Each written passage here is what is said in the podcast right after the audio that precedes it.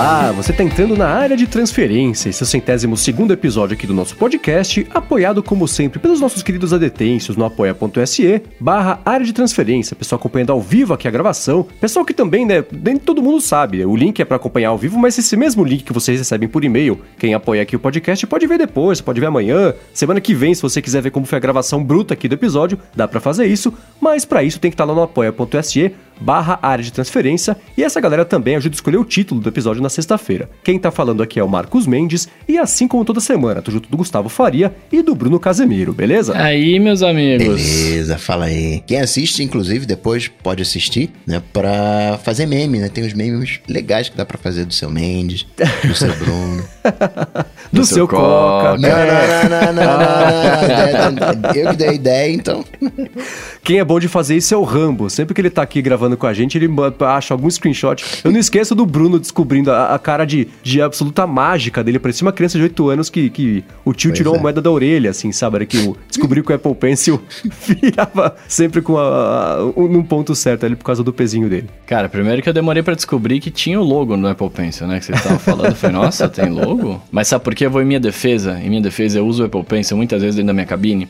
E na minha cabine, a mesa que tem aqui, ela tem. Ela é encarpetada, sabe Deus por quê? Quando os caras fizeram. Acho que é pela acústica e tudo mais. E aqui o iPad não, não vira. O iPad. O Pencil não vira, tá ligado? Sim. E aí eu nunca reparei, eu sempre apoiava na mesa ali, nunca acontecia nada. Mas a informação valeu a descoberta só pela sua cara. Valeu, animal, foi da hora demais. E aí, meus caros, compraram a valer na Black Friday, na Black Friday e na Cyber Monday? Cara, Nada. eu consegui, Nada. eu consegui olhar as ofertas da Black Friday, tipo assim, na sexta-feira às 11h38 da noite, tá ligado? Ah, mas tudo bem, porque tem semana Black Friday, é. tem me... que não faz o menor sentido. Falei no passado e volto a falar, semana Black Friday não faz sentido que é Flower Friday, é um dia da semana. As palavras pois têm um é. significado, né? Tipo, semana Black Friday, não, não existe isso, mas enfim. Eu comprei uma né, meia, cueca, essas coisas assim, e chegou parte das coisas que eu comprei. E aí, né, você vai comprando né, aquelas coisas de promoção, vai clicando, aquelas coisas todas. E aí chegou uma cueca rosa hoje. Falei, isso aqui é rosa. Não tem algum mês especial rosa aí? Você já guarda. Tem outubro, outubro rosa, cara. Então. Imagina a hora do cofrinho, vai ficar negócio, não, enfim. time mágico eu não precisava ter na minha mente. É. Eu também não comprei nada né, nessa Black Friday, mas comprei é, na terça-feira, na, sei lá, Rainbow Tuesday, uh, um, um, um dimmerzinho pro Philips Hue que eu tenho no meu quarto, né? Porque tem um interruptor para quem tem a lâmpada Philips Hue, o interruptor da parede passa não serve para nada. Que se você desliga pelo interruptor e liga de novo, a lâmpada volta pro default dela, que é uma cor laranja horrível, né? Então, se você quiser ligar a luz com a cor branca só, você tem que necessariamente ligar pelo aplicativo, pro comando de voz. Isso não é muito prático no dia a dia, né? Então, é, eu comprei um. É um controle remoto específico, é um dimmer, na verdade, né? Que você tem quatro botões para colocar no lugar do interruptor. Eu vou tirar o interruptor do meu quarto, vou deixar os fios lá, vou deixar ele sempre ligado, e aí no lugar dele eu vou colocar esse dimmer que tem um botão para ligar, um para desligar e dois botões, um para deixar a luz mais forte e a outra luz um pouquinho mais fraca. Então, eu comprei, acho que eu aproveitei um descontinho ali de Black Friday, foi engraçado. Só o dimmer custava 24 dólares. O dimmer com uma Philips Hue custava 27. Ops. Aí eu comprei Caramba. o dimmer com a Philips Hue, né? Pois é. Bom isso, bom Agora, isso. Eu tava conversando com o pessoal sobre capinha. Aí descobri que tem galera que tem uma verdadeira coleção de capinhas, troca de capinha todo dia, assim, né? Como se fosse roupa. E tem gente que pensa na proteção, como carteira, diversos usos. E eu tava pensando aqui, né? O, o preço do iPhone 10S Max, né? 10 mil né, Guedes e o Bruno, né, que tem toda né, uma relação né, de, com, com, visceral com os aparelhos. Aí eu fiquei pensando, né, por esse preço, fiquei pensando aqui, Bruno, seja sincero, o que, que você prefere, bater de carro ou deixar um iPhone 10S Max cair no chão? Cara, eu, eu prefiro que nada disso aconteça. se eu puder escolher. Aquela Porque... batidinha ali no estacionamento ali, né? De, de quebrar um farol. Ou estatelar o 10S no chão? Ah, eu vou. Cara, se, eu posso escolher assim, estatelar o farol? Ou o 10S? É. Eu vou de farol. Que, que, ponto que a gente chegou, né? É. Melhor bater de carro do que bater de, de, de, de iPhone. De quina. Não, imagina, cara, eu quebrei a traseira do meu iPhone, eu, eu nem levei para arrumar porque eu sei que custa mais caro que o meu farol, velho. Sabe assim, é verdade. Eu, eu fui, não, deixa quieto. Eu falei, não, deixa, depois eu, eu vivo com ele. Eu pus uma capinha ali nem lembrei, nem lembro que tá quebrado, tá ligado? Às vezes a gente vê aqueles carros na rua, né, recalchutados, né, com né, remendo, cara, carro velho, né? A gente né, falando essas coisas. Usado. Agora vai ter essa, é, vai ter essa safra de iPhones remendados, né? É, não, é o meu, né, cara? Que, pô, desculpa aí, mas é o meu, né? O que eu posso fazer? Bom, e vamos já começar o follow-up ainda nesse tema de iPhones quebrados, porque o Matheus Guimarães falou que uma semana com o iPhone 8 Plus dele, a namorada deixou cair no chão e, e, e lascou a parte de baixo, porque Ai. caiu bem na parte onde o case ali da Apple não cobre. E aí ele é. mandou um emoji chorando e um hashtag Somos Todos Bruno Casemiro. Concordo com ele. Muito obrigado, ele continua namorando? eu, eu teria terminado, velho. Eu sinto sua dor, cara, porque aconteceu comigo já. Então, eu não usava o case da Apple, né? Eu usava outro case, mas ele caiu exatamente onde não tinha nem película e nem, e nem case. Putz. Ó, e aí falando, falamos de iPhones, né? Que, que quebrou, etc. Falando sobre aplicativos agora, né? Falei do, do Calendar 5 na semana passada. E aí o Arthur Vital, ele tá falando aqui, tá me agradecendo muito, né? Muito obrigado ao Bruno pela indicação, era tudo que eu precisava. Olha só, Calendar 5 salvando vidas, cara. Boa, legal. É um ótimo aplicativo. Nunca entrou na minha cabeça calendário, desde a época da escola. Já comentei isso por aqui. Meu cérebro uhum. funciona de um outro jeito. Eu tentei começar a usar calendário, mas eu não sei se eu consegui minimizar o número de eventos da minha vida no nível máximo, na ponto de não ter que lembrar de muita coisa que vai acontecer, mas nunca, assim, não entrou na minha cabeça, mas é um excelente aplicativo de, de, de, de calendário. Ele tem linguagem natural, né? Tipo, você coloca lá, almoço com o Bruno amanhã às quatro, ele já cria o evento uhum, bonitinho, uhum. então isso é bem bacana. Agora, Mendes, você que não sabia que existia o Telegram para web, pois muita é. gente, Thiago Bernardo, Lucas Leb, o Anderson Silva, o Eduardo Garcia, um montão de gente falando que além do cliente web, tem versão para Mac. E não é só uma versão para Mac, não tem duas versões é? para Mac. Então, você pode achar tudo em telegram.org/apps todos os aplicativos oficiais, não oficiais, código fonte, tudo. Tem tanto app que tem até para Windows Phone, eu vi lá no site, né? que o Anderson Silva mandou do telegram.org barra apps, tá tudo lá, tá aqui na descrição o link. É, eu não sabia, porque né, eu só falei, só, só uso o Telegram pra falar com vocês. Ele tava sempre aqui é, no iPad Pro, então a hora que eu comecei a trabalhar só no Mac, tava sendo complicado eu ter que mexer só no iPad, pegar um negocinho no iPhone e tal. Aí descobri que maravilha, modernidade, né? Temos Telegram no Mac agora. Modernidade, olha só que... Pois é, Cara, é, o coroa digital tá chegando agora, em 2018. 18. Por isso que o pessoal fala tanto do WhatsApp versus Telegram aí. É, Nossa, então. Oh, é. Eu tô convertendo as pessoas pro Telegram. Eu já tenho, eu já falo com quatro pessoas. Olha que beleza. Oh. É, cara, daqui a pouco eu vou ter um monte, você vai ver. Agora, o Coca, semana passada você falou hum. sobre controle remoto ter botão da Netflix, né? Ah, quero ver, será que um dia vai ter controle remoto com botão do YouTube? A Priscila Mansur mandou uma foto do controle remoto da casa dela, da TV dela, que tem um botão da Netflix e também tem um botão do YouTube. Então já existe, já estamos neste futuro, Coca. E agora, hein? E agora eu pergunto para vocês, me, me eduquem aqui, que vocês manjam muito mais que eu. Esses botões são patrocinados? Cara, ou é uma graça da. Sei. Essa é aquela situação que, assim, pode ser que. É, o controle aqui que ela mandou é da Filco. Pode ser que a Filco esteja pagando um troco pro YouTube, ou pode ser que. É que eu não sei se o YouTube depende da Filco pra existir, né? Convenhamos. Não, mas, mas peraí. o YouTube o, que tá pagando YouTube, uma graninha pra. O, a Filco pagar pro YouTube pra colocar eles no controle deles não faz sentido. Ah, não sei, pra colocar a marca, né? Sei lá se, se o YouTube é que quer dar o... esse tipo de acesso aquele cantor é, italiano que fez um videoclipe com animoji. Eu, se eu fosse cantor, na primeira semana eu já teria feito um, um, clipe com animoji. Né? Mas deve ter alguma, né? Alguma questão ali de legislação, sei lá, né? Algum acordo, é, então, alguma coisa assim. De poder, aí, sei lá. Por isso que a TV tradicional vai falir. Eu nunca vi um controle remoto com um logo de... Do Vimeo. Não, de canal, né? De, de, de, rede de TV. Ou é, veículo é, né? de TV, não sei mais o que, que é veículo, mídia, me confunde meio. Eu não sei. Agora, tem uma coisa que eu posso falar, eu preciso compartilhar com vocês, que tá me incomodando terrivelmente nessa foto do controle remoto da Priscila Mansur, que é. Dá uma, tá aqui na descrição o link pra foto para quem quiser dar uma espiada. Olha como é que o logo do YouTube tá aplicado no botão dedicado a ele.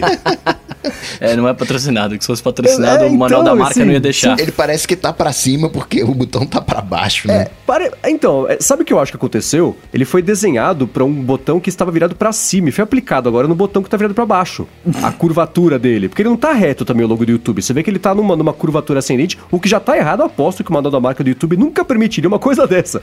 O da Netflix, é. por exemplo, tá reto. Mas do YouTube, ele tá aplicado torto para cima enquanto o botão é torto para baixo. Foi a primeira coisa que eu prestei atenção quando eu abri a foto aqui que ela mandou. Não, o manual da marca fala, nunca pode aplicar o bagulho do YouTube para baixo. É, então, o próprio logo da Filco me parece que tá um pouco torto, agora não sei se a câmera, se é o, o botão ali, mas enfim. Será que as TVs vendem mais porque o controle tem esse botão? Por isso os caras colocam, ou, pagar, ah, ou justificaria investir, falar pro Google, oh, deixa eu colocar sua marca aqui no meu controle? Ah, esse é o tipo de coisa que eu acho que a pessoa só descobre depois que ela compra a TV, né? Pois se você é, né? que tá escutando aqui o episódio já comprou uma TV por conta do botão que tem no controle remoto, por favor, nos envie um e-mail que eu quero conversar com você. Agora, o Bruno, semana passada, acho que na outra semana, não foi nem na semana passada, você falou que acabou esquecendo de pagar uma conta, né? Quando você foi ver, já estava atrasada e tal. E o Gustavo Baldassin falou que veio te salvar com o aplicativo Papelada, que organiza suas contas no lugar só, te avisa da data, da data correta lá para pagamento, então. E ele falou que tem plataforma web também, que nem o Telegram. Então, se você quiser dar uma espiadinha, tá aqui na descrição do episódio o Papelada. Ô, Gustavo, muito obrigado, viu? Vou, vou baixá-lo depois. não vou usar. Provavelmente, né? Porque eu não vou ter essa, essa, essa organização toda, mas vou baixar. E o Aldo Santos, falando sobre a hipótese do Facebook ser regulamentado, discorda de mim, concorda com vocês, é Tim Mendes e Tim Bruno, falando que o Facebook tem sim que ser regulamentado, afinal de contas, trata-se de uma empresa e a prioridade das empresas é sempre gerar lucro, beneficiar o usuário, virando uma questão de conveniência. E aí, o que, que você acha disso, Coca? Eu acho que a gente, a gente tem um viés meio doido, né? É, é, e acho que tem que chegar no meio termo, né? É um veículo, você tem a imprensa, ela é regulamentada. A imprensa não pode, né, um jornal não pode falar qualquer coisa de você, porque você tem direito de resposta. Então, existe aí um certo tipo de regulamentação, mas a gente tem uns vieses, assim, meio é, esquisitos, né? A gente, né, fala, ah, livre mercado, não sei o quê, achando que as empresas são a favor do livre mercado. E aí, pode olhar para o Brasil, as empresas brasileiras odeiam o livre mercado, querem, né, o protecionismo, querem se fechar, você vê o tanto de imposto que tem para importar, o lobby que tem. Acho que nunca é tão simples assim, né? Mas eu sou, né? Eu sou um anarquista, anarcocapitalista, sei lá, né? O pessoal chama. Eu sou a favor da, da liberdade. Quero mais é que uma ferva para eu comer peixe cozido. boa expressão, boa expressão, gostei disso. É, eu fiquei, eu fiquei pensando também da semana passada. Eu fiquei tentando me convencer do contrário para tentar entender o, o, outro lado dessa situação, mais ou menos isso que o que o Coca tá defendendo. Mas a, a, conclusão que eu tô chegando é a seguinte, né? Acho que deveria existir este livre mercado, livre atuação, contanto que existisse o bom senso, né? Que nem assim, se a pessoa. É, qualquer pessoa provou que ela não é digna da sua confiança, você perde a confiança na pessoa, né? E o Facebook é meio por aí. Então, assim, se a pessoa não. Se, se ela não consegue se, se, se, tratar sozinha, precisa ter uma ajuda. E aí ajuda aqui seria a regulamentação, né? Se você mostrou que você não é honesto, se você mostrou que você não vai jogar com as regras do bom senso, até com as, com as leis de países, você precisa tomar um tipo de gancho, né? Você precisa ser responsabilizado e você precisa ter um. um, um e responsabilizado assim, você precisa ter a quem responder. É, você não pode usar as, as, regras que não existem, né? E o Facebook joga em cima disso. É que nem eu comentei que os trolls e o pessoal que, que, que espalha esgoto aí pela internet, não, essa galera não joga com a mesma regra de boa convivência do resto da sociedade. Por isso que eles fazem mais barulho, Sim. porque eles não sabem de parar. Eles, eles vão além do que é o, o, o normal ou o respeitável. Quando você fala de regulamentação, tem muita coisa na internet que não é regulamentado. Você tem uma regulamentação de propaganda na TV, né, nos meios tradicionais, mas quando você está no online, você pode fazer qualquer tipo de propaganda. Você não tem aquelas regras, né, aquela coisinha né? É, é, aquele acordo de cavaleiros que tem aqui no Brasil. Isso não vale, né? Aquelas promessas estapafúrdias que você vê de bannerzinho com promessas estapafúrdia que você nunca veria aquilo na televisão. Ah, então, peraí, vamos ter que né, uh, regulamentar. Aí, não sei, acaba engessando tudo. É, mas se você não engessar, você prejudica as pessoas que são ingênuas, que não tem culpa de serem ingênuas e clicaram lá no negócio do iPhone que está sendo doado porque está sem película. As pessoas caem nesse tipo de coisa, é natural, né? Então, se você tiver... E por isso que não pode veicular na TV, né? Existe um, um, um, uma regra mínima aí. É, eu concordo, é natural, né? Aí você tá com a mão suja, né? Você não coloca a mão suja na boca, não coça o olho. Você antes lava a mão, né? Acho que eu sou.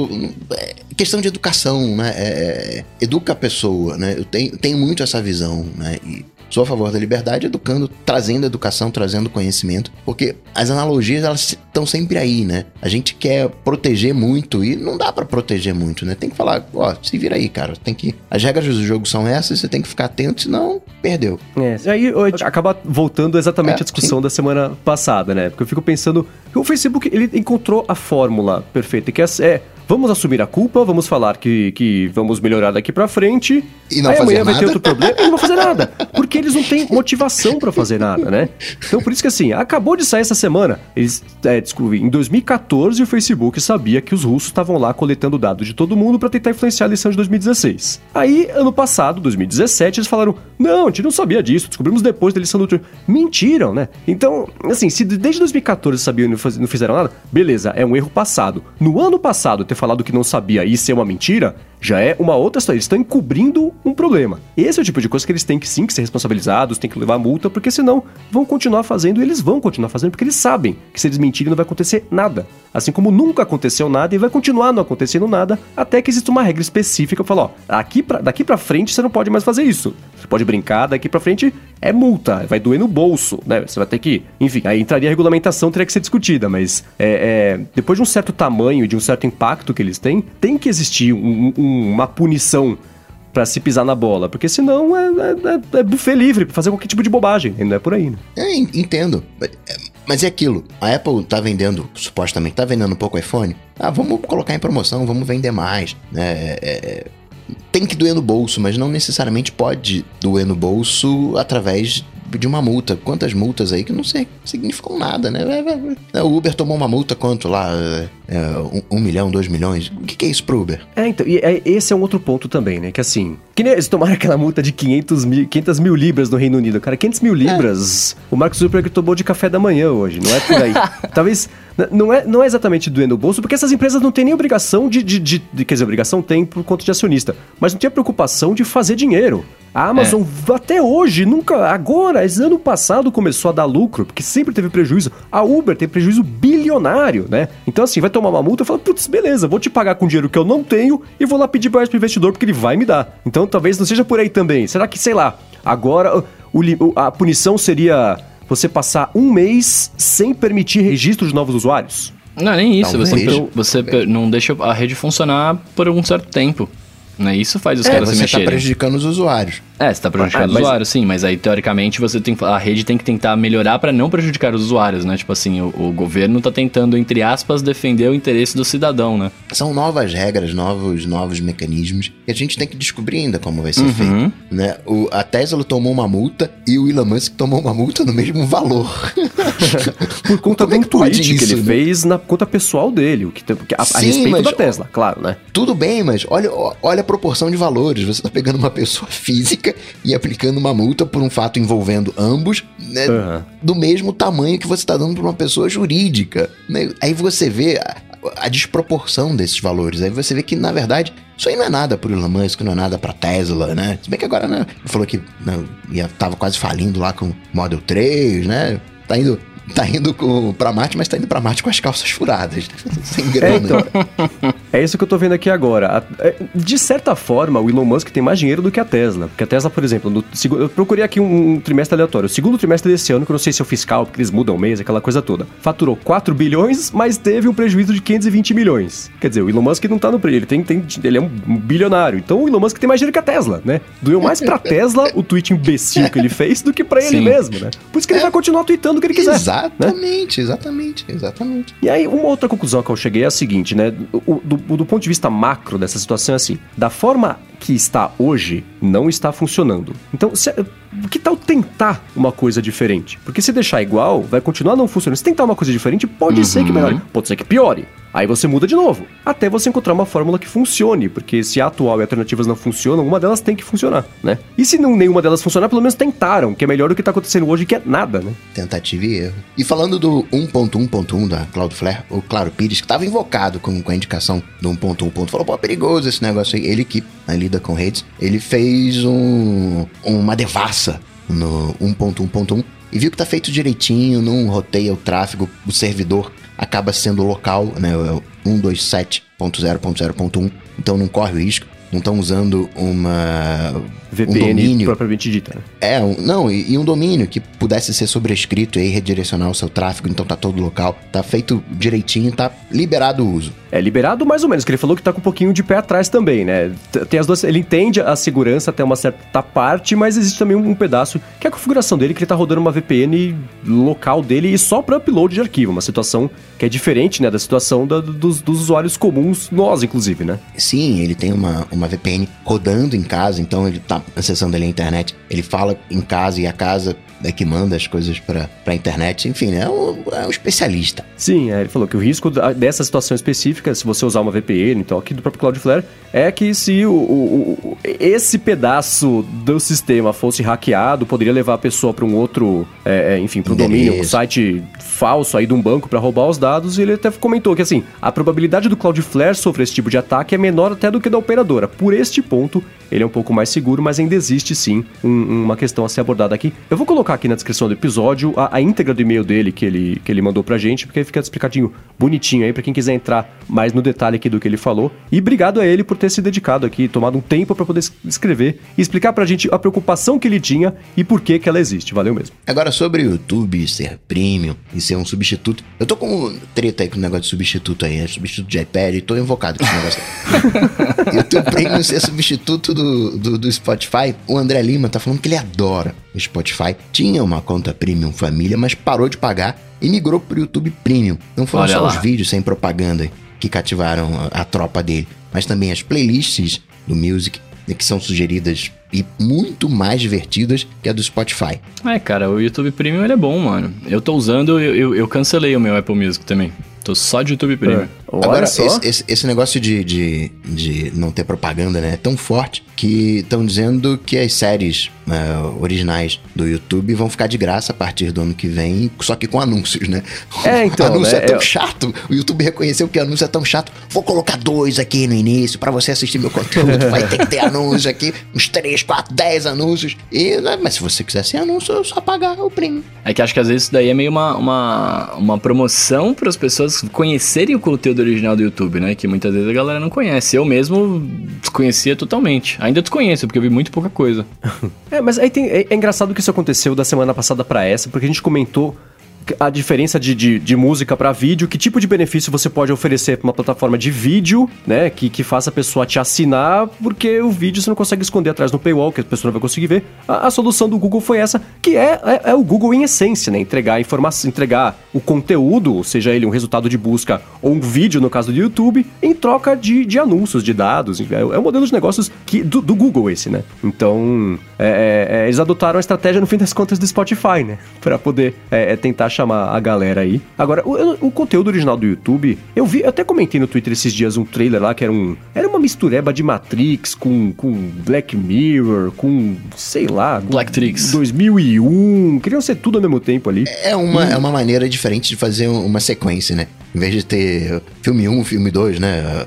Homem de Ferro 1, Homem de Ferro 2, Homem de Ferro 3. Pega as coisas que deram certo, junta tudo pra ver se continua dando certo, né? É, pois é, mas aí, aí e, e vendo, assim, eu não vi a série, eu posso estar falando bobagem, ela pode ser a melhor série do mundo, mas pelo trailer, eu acho que a chance disso acontecer é meio baixa, porque você olha e fala, cara, que coisa. Tem cara de série ruim, cara de série vai ser cancelada na segunda temporada, né? E, e aí, isso é uma coisa que eu até comentei no próprio Twitter, assim, a- a- a- existe quase uma obrigação hoje das plataformas terem séries, né, pra, pra justificar uma assinatura, uma coisa assim. E claro que isso vai dar voz a muita gente, né? Você tem vê at- até com filmes mesmo independentes e, e produtores independentes fazendo. O próprio Jordan Peele, né, que tá, faz, tá fazendo sucesso, é um cara que eu não sei se teria tido essa oportunidade que ele tem hoje há cinco anos por conta de toda a mudança aí do, do- do- da indústria toda de entretenimento. Mas, cara. O que tá aparecendo de série ruim e mal feita só pra encher linguiça e promovida como o próximo Lost, sabe? Me, me deixa meio.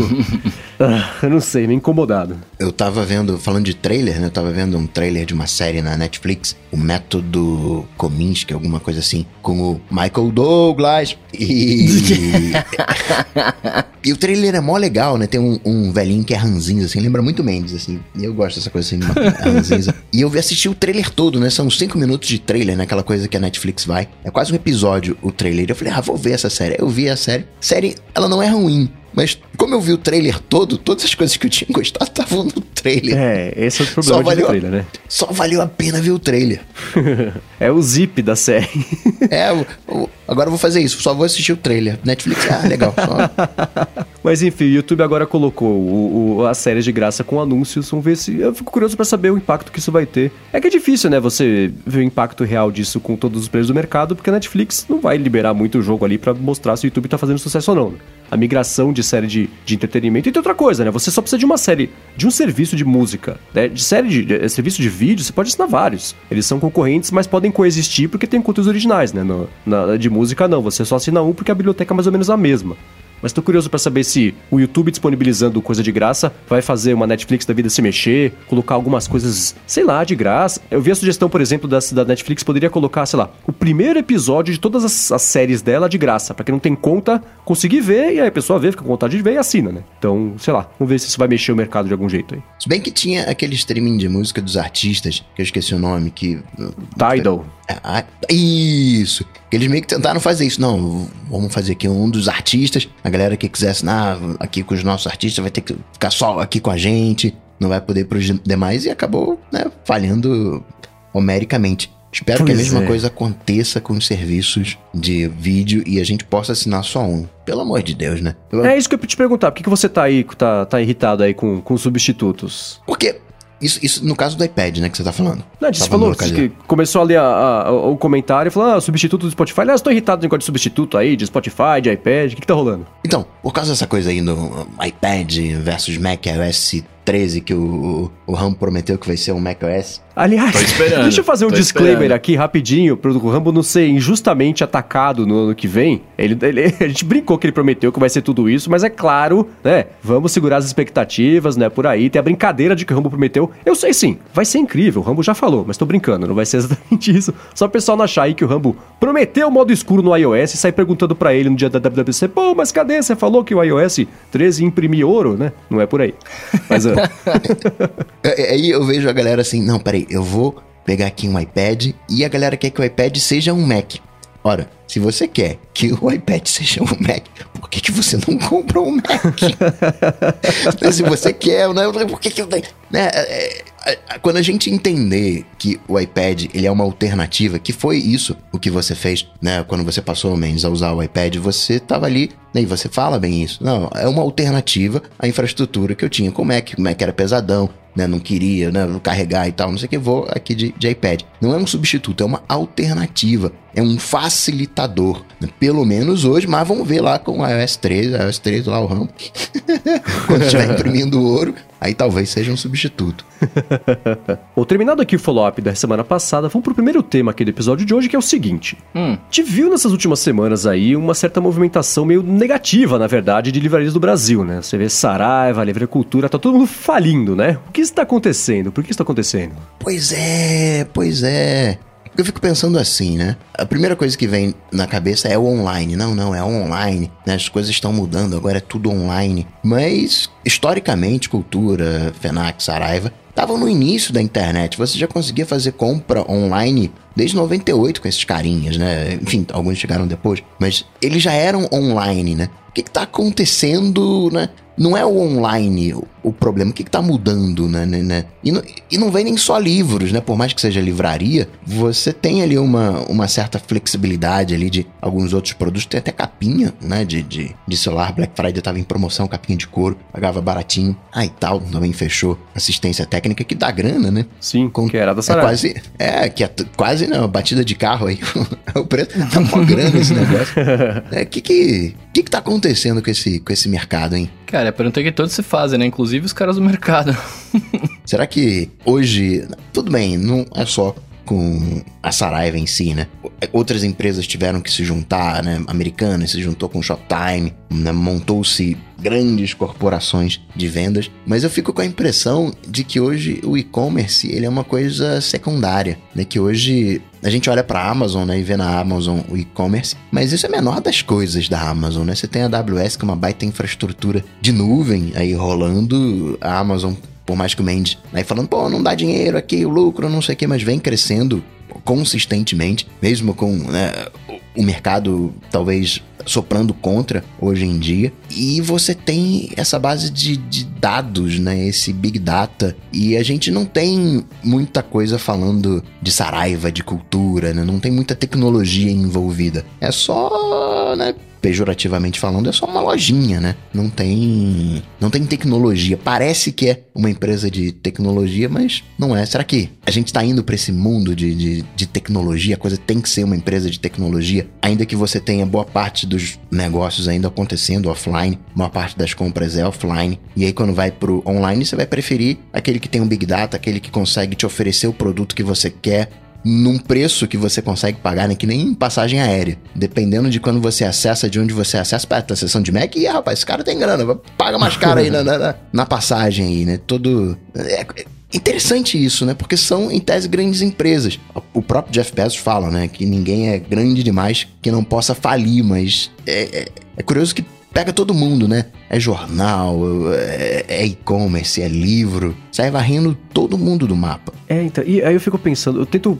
A única empresa que se deu bem nessa história toda foi a Amazon mesmo, né? Porque mesmo. E aí você junta a livraria, junta até varejo, que tá meio nesse mesmo balaio, né? E aí, eu pensando na, na Saraiva e na cultura falindo, né? E aí eu comecei a tentar fazer paralelos com outros tipos de mercados. Até locadora, lembra? A Blockbuster, a Blockbuster. cara, que era a meca absoluta de quem gostava de cinema. A Americanas comprou e, cara, eles estragaram completamente a operação. Tudo bem que a Blockbuster só existe uma unidade. Não, acho que fechou a última fechou, unidade do fechou. Blockbuster do mundo, né? Mas enfim, assim, hoje você vai lá na Americanas, é, vira um cantinho, cara, junto do chocolate aberto e coca sem gás ali, com três filmes, sabe? É, é, é, dá uma tristeza isso, mas é, é uma administração confusa, feita por pessoas que não entenderam o que estava acontecendo. E aí você tem, por exemplo, né, é, é, o site da FINAC, o site da Saraiva, eram, eles eram assim, ah, ah, pra quem é tá bom, põe no ar aí, é o catálogo, mesma coisa. Aí só que o catálogo era meio diferente, esse ia no site e não tinha na loja, você pedia no site para retirar na loja. Então sempre foi uma operação meio, meio largada, assim, né? E aí eu comparo com a Amazon, que acabou dando certo porque eles se propuseram a serem substitutos de tudo, livraria, mercado. Acabou a pipoca, você compra o um botãozinho de pipoca. Você pede e chega a pipoca na sua casa depois de 12 horas se você é cliente Amazon Prime e sai de graça, né? Então, por quê? Porque a Amazon nunca teve, nunca teve, né? Nunca teve obrigação de gerar lucro. Te comentou agora há pouco isso aí, né? Assim, dos últimos 12 anos, não faz um ano que ela tá dando lucro de verdade, né? E ela passou esse tempo inteiro recebendo dinheiro de investidor que falou: ah, um dia isso vai dar certo, eu vou encher o meu bolso de grana. Enquanto não der certo, tudo bem. Tá, precisa de dinheiro? Tá aqui mais dinheiro. Ah, teve prejuízo de 2 bilhões de dólares? Puxa, paciência semestre que vem você faz melhor. Então, é, ela tinha essa. Ela não tinha essa obrigação que todo o resto do mercado tinha, porque uma Saraiva da vida não dependia de dinheiro de investidor, não tinha promessa de investidor. A Saraiva era uma, uma empresa, né? Então, a, a, obrigação que ela tinha era, era, era diferente para stakeholders, fossem eles acionistas ou, ou, ou só é, é, os empresários ali da, da própria empresa. É, tem uma. Na Amazon tem uma coisa que é ela vai se adaptando. Ela começou vendendo livro, talvez, né, não sei se o Jeff Bezos já falou sobre isso, e no início a visão dele era de, só de livros, embora, né, Amazon de A a Z, mas em que momento que, se for estratégico, eu vou começar aqui de livro, que livro não, não tem que errar, não tem que experimentar, não é livro é venda certa. E a coisa foi crescendo e a Amazon ela foi ampliando o seu horizonte. Ela foi virando tecnologia. Hoje ela está com um esquema de mercado onde completamente sem é como se fosse online, né? Você vai, pega o produto, coloca, entre aspas, no carrinho e aquilo já é debitado da sua conta. Num processo. É, é, é muito mais do que simplesmente um e-commerce, não é venda, né? Guardando as devidas proporções, a Amazon tá indo pro espaço, né? Literalmente. Sim, é uma empresa diferente, mas é a mesma né, tutela, é, é, a mesma visão. Né? Jeff Bezos é um visionário. Tem o Washington Post, tem uma série de. Né? Não, é, não é só a falta de lucro. Não é só não estar procurando lucro, não é só focar no consumidor. É também isso, mas essa adaptação de ir lendo o mercado, de ir vendo as oportunidades, porque o movimento mais audaz que fez a Saraiva foi a Itaú, não, vou ter aqui uma Itaú aqui. O que mais que ela fez? né? que, que, qual outra ousadia, né, comparado com a Amazon que né, tá indo para o espaço? É, eu, o, isso que vocês estão falando, né? Assim, a gente tem que parar para pensar também que a Amazon, beleza, pode ter começado com um livro, mas ela, né, como vocês falaram, vende tudo e, e não tinha responsabilidade de dar o lucro. Só que também é, é, é ela entendeu, que é o que eu tava falando, que você tinha que fazer coisas a mais, né? E aí, por exemplo, quando a gente fala só da venda de livros, tipo, a Amazon fez os Kindle da vida, essas paradas aí, para tentar vender mais livros, né? A, a, mas eu não sei qual é, me perdoem aqui a ignorância tecnológica, mas eu não sei qual, se é a Saraiva ou se é a, a ou se é a outra que tem, que tem o, o leitor de livro deles também, né? O de digital lá. Os caras só foram lançar isso depois que já tava. Já tinham no mercado e, tipo, muito melhor do que o que eles fizeram, saca? Assim, pra, pra uhum. tentar seguir a tendência e tal. Então, eu acho que faltou um pouco dessa, dessa visão também de falar, olha, é, para onde podemos ir, o que podemos fazer além de vender esse tipo de coisas tal. É, e eu tava lendo também uma. uma e aí, acho que um, um pouco de, de preços de, de, de mercado, assim, que a gente vive hoje aqui também influencia, né? Porque se parar pra pensar, a Amazon é internacional, né? Tipo, tá, tem em todo lugar. Saraiva e, e, e Saraiva e a outra que eu esqueci o nome agora. Cultura. Cultura, enfim. E a, é, e a cultura, obrigado. E a cultura, é, só tem aqui no Brasil né? Assim, tipo, vendem, vendem coisas para o mercado brasileiro, que também não é um mercado que tá aí, né, em, em, alta. Tipo, a gente tá passando aí por, por algumas, algumas decadências aí, né? Então, e, e às vezes a pessoa que já é daqui opta por comprar fora, né, para uma empresa internacional. Então os caras acabam passando por, por isso mesmo, né? Eu tava lendo uma, uma matéria falando sobre o que aconteceu tal. E eles contam que, tipo, o, o, o, pre, o, preço dos livros também diminuiu, né? Então, assim, é, antigamente, é, um livro que custava R$39,90 há quatro anos atrás, hoje, por conta de inflação e etc, essas coisas, deveria estar custando 80 reais. E, tá, e, tipo, aí o exemplo que eles dão na matéria é o, o, o, livro do Dan Brown lá, o Código da Vinci. Tá custando R$49,90. Então, o, o ticket que os caras tinham lá para investir diminuiu também, né? Então, que eles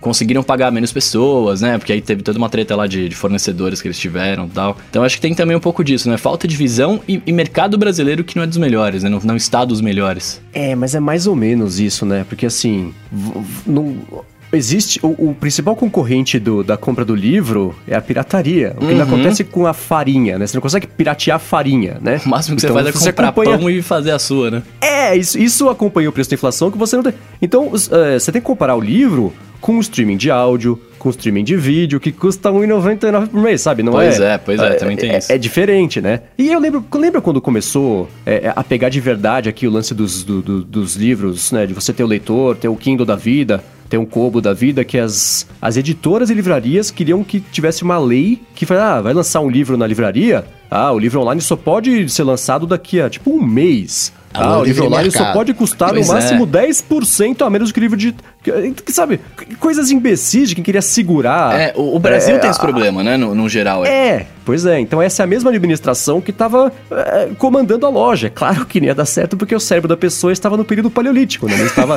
no período digital. Então esse é um dos problemas, né? Agora, e, a gente fala, ah, é, é, Brasil é Brasil, mas não é só por aí, né? Eu tava procurando aqui, a Barnes Noble, que é super tradicional, também tá com os mesmos problemas, tá entrando no mesmo buraco. Ela demitiu todos os funcionários que de, de, de como é que é? Full time, é, é, plenos, mas é, mas trabalho você, integral. Mas você faz um comparativo dela, ela é mais Amazon ou mais Saraiva Cultura? É mais Saraiva Cultura. Pois é, até lançou um e-book como também a gente lançou aqui. Né? É, Exatamente. É, é, é Kobo, né? É o nome? Qual é? Sim. Não, o, é, é, sei lá, é, é tudo meio. É, é, os, os, um os concorrentes do Kindle, os não tem, Kindles. Tem um, um, genérico que eles fizeram, mas não tem o punch, né? A Amazon tá. É, é, é, Amazon é outra coisa. Sim, por isso que não dá pra. E ela foi a única porque ela pegou varejo, né? E a gente tem essa visão, ah, Walmart, Best Buy, cara, você vai lá, é tão zoneado e bagunçado e meio sujo quanto um, um varejo, uma Americanas que, que, também é meio largado aqui no Brasil. Então, é, é, é não dá pra falar, ah, esse é um cenário só do Brasil. Não é, tá todo mundo afundando meio por aí. A Amazon ficou a única porque ela conseguiu. Eu, eu procurei aqui agora que a gente estava conversando, né? No começo, o Jeff Bezos procurou cinco categorias de coisas que ele podia vender no site: coisas para computador, CDs, né? E não sei o que lá, livros. Falou, putz, acho que livro acho que é o que rola, vai ser mais barato de vender porque o mundo é, é o que mais consome e consigo distribuir legal. Pá, livro. Aí foi expandindo aos poucos a ponto de no ano passado ter comprado a Whole Foods, né? Que é, enfim, é o, é o natural da terra lá dos Estados Unidos, né? Então você vê como, como migrou uma coisa para outra e por isso que eles foram espertos. Mas, de novo, eu acho que isso só aconteceu porque eles não tinham obrigação nenhuma de dar lucro, né? Aí fica fácil, né?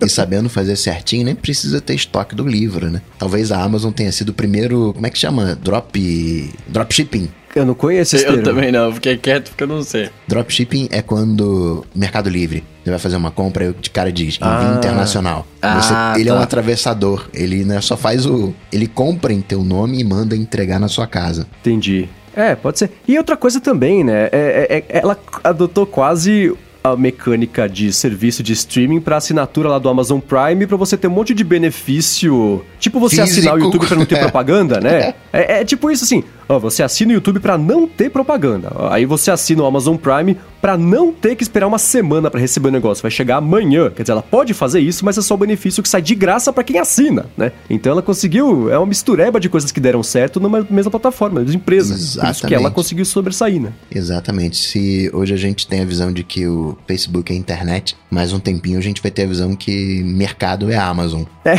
pois é. É a hora que ela conseguir expandir de verdade toda a operação dela pro resto do mundo, não vai ter pra ninguém mesmo, né? Assim, a, a Saraiva e a Finac estão fechando só na hora errada. Porque se não fechasse agora, ia fechar quando a Amazon chegasse de verdade aqui no Brasil. E por outro lado, você vê, né, como é curioso. Ela não consegue entrar de verdade aqui no Brasil porque tá tendo problema com o fornecedor, com o distribuidor, com o pessoal do marketplace, com legislação. Por outro lado, todo mundo tem esse problema, né? pra chegar aqui, mas ela E ainda não tinha chegou. Aquele, aquele papinho, né? Não, a, Sarai, o- a, a Amazon ia comprar não sei quem, cu- cultura, ia comprar a Saraiva. Acho que a, a- a Amazon falou: eu vou comprar esse negócio falido, é nada. É, esse negócio pouco falido aí, um tênis furado, né? Bem por aí. Agora, falando em investimento, valor de mercado, bababá, bababá, investidores, a Microsoft colou na Apple de vez, né? Peraí, peraí, peraí, é, Muito Windows Phone vendido. É, Microsoft é aquela empresa que lançou um update em outubro que apagava arquivo, que até hoje não Essa recuperou. mesmo, essa, essa que é a mesmo. líder agora. é essa.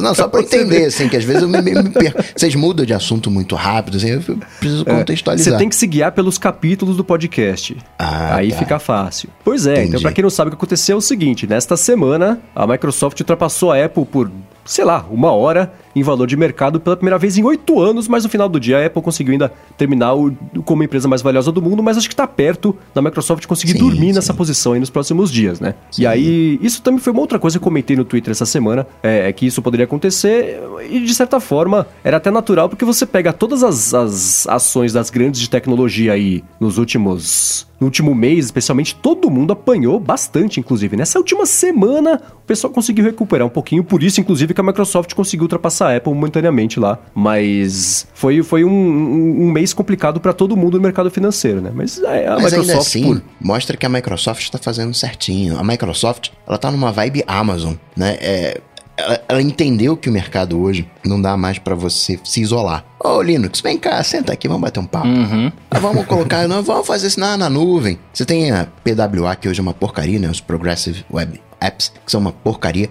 Mas o futuro não vai ter App Store. Isso é uma aberração. O futuro vai ser web. O futuro vai- você vai estar em qualquer lugar. Você vai entrar no site e vai fazer aquilo que você precisa. Claro que o browser tem que evoluir muito, uma série de coisas. Você tá parecendo o Steve Jobs justificando o iPhone não ter aplicativo e ter web apps. Mas é. Mas é. no- quando você tiver um browser, né? Quando.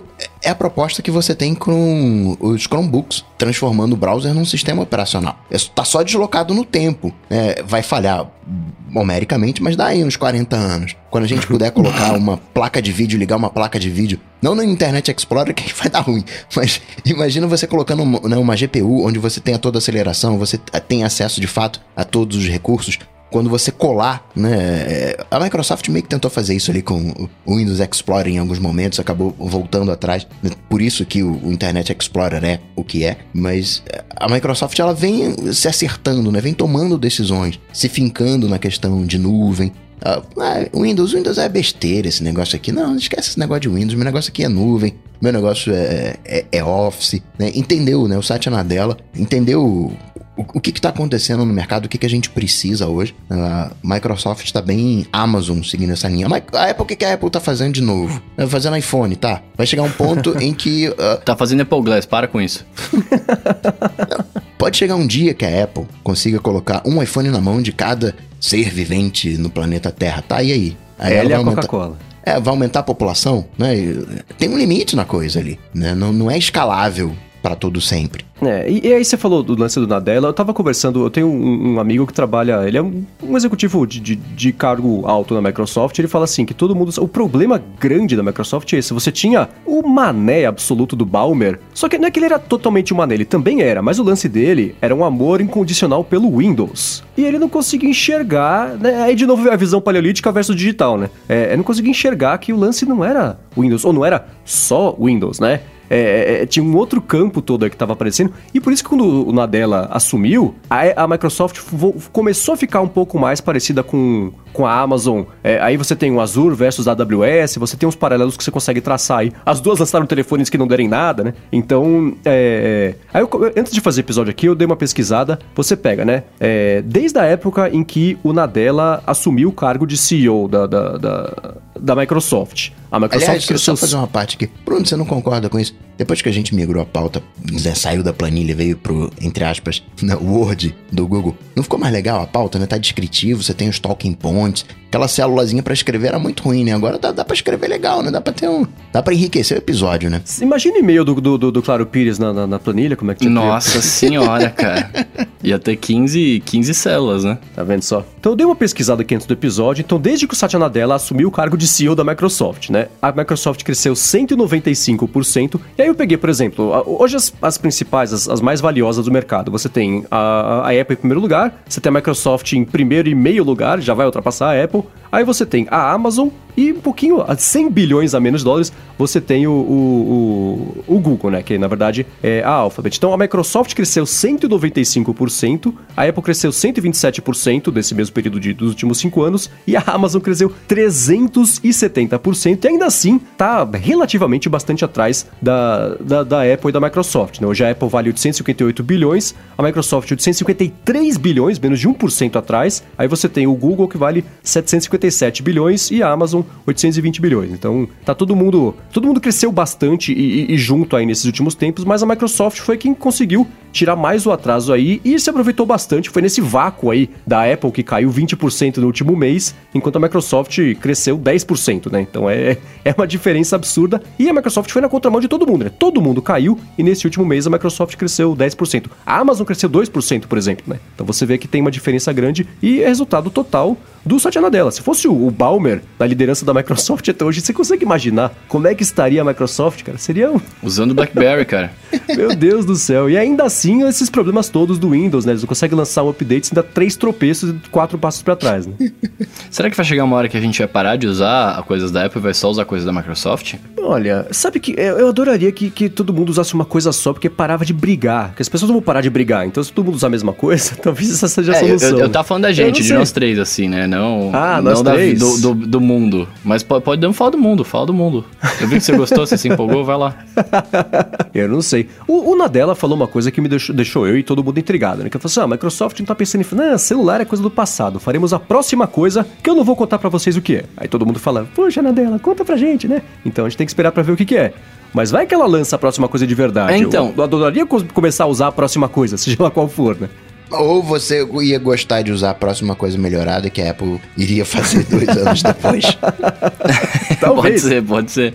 Mas isso que eu ia falar, eh, você falou de celular, eu ia fazer um comentário. Eu acho que o celular chegou no, no limite, assim. Eu tô rezando para que eles lancem uma coisa que seria o substituto. Não o substituto, mas seria o próximo, né? O complemento. É, Aí entra, por exemplo, o lance dos, do, dos celulares dobráveis, o tabletão que vira um celularzãozinho, né? É, é, ele parece um meio do caminho entre o que temos agora e a próxima coisa. Então ele é, é, é um passo, agora precisa completar outro passo para dar um passo completo. Então eu não sei o que será que, que vai lançar, mas Aí que é bacana, né?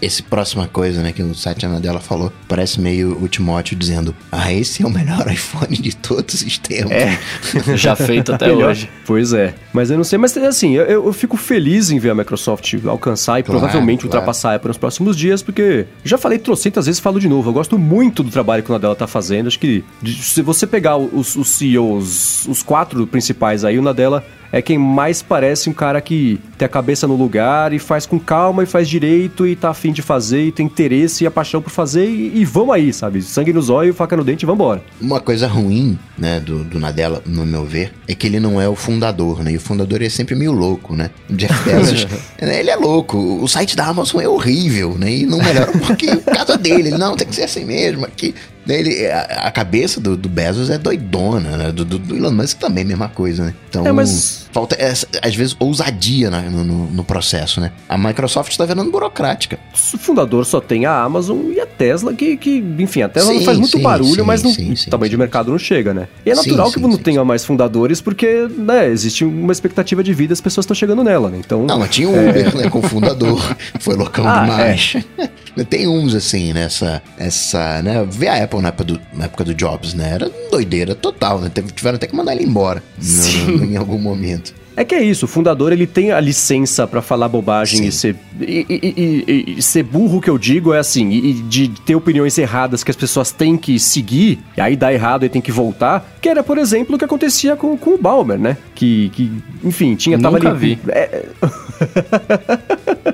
Então, por isso que o Musk faz o que ele faz, o que ele quer, né? Por isso que o Mark Zuckerberg faz o que ele quer. E aí o Tim Cook não pode agir que nem o Jobs agia, não pode agir, agir que nem o, o, o Elon Musk, o Zuck fazem, porque ele, ele é uma visita que está em casa, a casa não é dele, né? Então, o Google é a mesma coisa, o fundador já não tá, enfim, né? O, o, o, o, é, o Google é, é- é um assunto complicado, porque hoje é, o, né, Google é a Alphabet, que é dona do Google. Aí você começa a entender um pouco do Facebook, né, o Facebook lá com, vem cá, Zuki, depor aqui. Eu vou depor nada, vai lá, fulano. É, então, né? Agora Pois o é. Google não pode fazer isso, né? A Alphabet, né? Não pode fazer isso, né? Chamaram o Google, o Sandra Pichai tem que ir lá. Não vai o fundador, né? Ah, Vai lá, vai lá, vai lá. tua- Tua função é essa, vai lá. Pois é. Acho que é por isso que eu, que eu, eu, eu defendo a saída do Zuck e já defendi também a do Elon Musk, né? Você precisa ter pessoas que, que, que Ah, estão é que- desconfortáveis na cadeira de CEO. Porque Você senão, não- o- outro, outro, outro, outro fundador que só faz bobagem também é o. Como é que ele chama lá? O Jack Dorsey, do Twitter. é outro cara que tá confortável demais na cadeira. Você precisa ter alguém que tá. Que tá a cadeira Você esquenta, que gosta tem espinho na cadeira. iPad, você não usou o iPad porque era divertido. Então, É. fica divertido, assim, você vê essas atrapalhadas. Eu acho mó legal. Né, Pô, o Elon Musk, não, você tem que trabalhar 120 horas por semana. Isso dá coisa de 17 horas por dia, incluindo É, então. sábado e domingo. Pô, É. Eu vi ele falando, e o pessoal da, da- até da SpaceX falando, não, estamos mudando o mundo aqui, faremos. Aí eu vi uma pessoa que trabalhou na, na NASA, naquele JPL, falou, cara, a gente pousou o negócio em Marte trabalhando 40 horas por semana, que é o jeito normal, né? E por outro lado você fala, pois é, mas a NASA tá falindo. Então tá todo mundo certo e todo mundo errado nessa situação, né? Não é divertido esse negócio? Tá todo mundo. Eu acho mais divertido. É divertido pra gente que tá só comentando, né? Que não tem É, cachorro meio nenhum nessa triste. briga aí. Essa, viu, Bruno? Essa é a vantagem de fazer podcast. A gente não É. tem responsabilidade. Por enquanto, né, cara? Por enquanto, por enquanto, por enquanto. Agora, ainda nisso de tomar decisão, né? a- eu estou chegando à conclusão, Hum. E aí quero que vocês me digam o que vocês acham, de que a Apple conseguiu errar o suficiente para descobrir o teto do que as pessoas estão dispostas a pagar por novos iPhones. Ou vocês acham que não? Eu, vou- eu vou Acho fazer que existe outra... uma maldição de cores. Eu falei disso no episódio 100 lá, no, na aposta lá pra 2020. Maldição das cores. A Apple não pode lançar um tal de 5C, de 10R. Não, não dá, não dá. Eu ia fazer uma outra pergunta. Será que, olha lá, hein? Será que eles tinham co- o- eles comentaram na em algum lugar, não vou lembrar agora se foi na apresentação, enfim, mas que, a- que agora a ideia é que os iPhones durem mais, por isso que eles estão um pouco mais caros, etc, etc, né? Isso foi uma conclusão que todo mundo. É, que todos todo mundo isso, chegou meio isso, isso, eu sozinho, não tava né? lembrando quem tinha falado isso, né? Por isso que eu falei É, Não eles. se explicou. Falei eles no geral.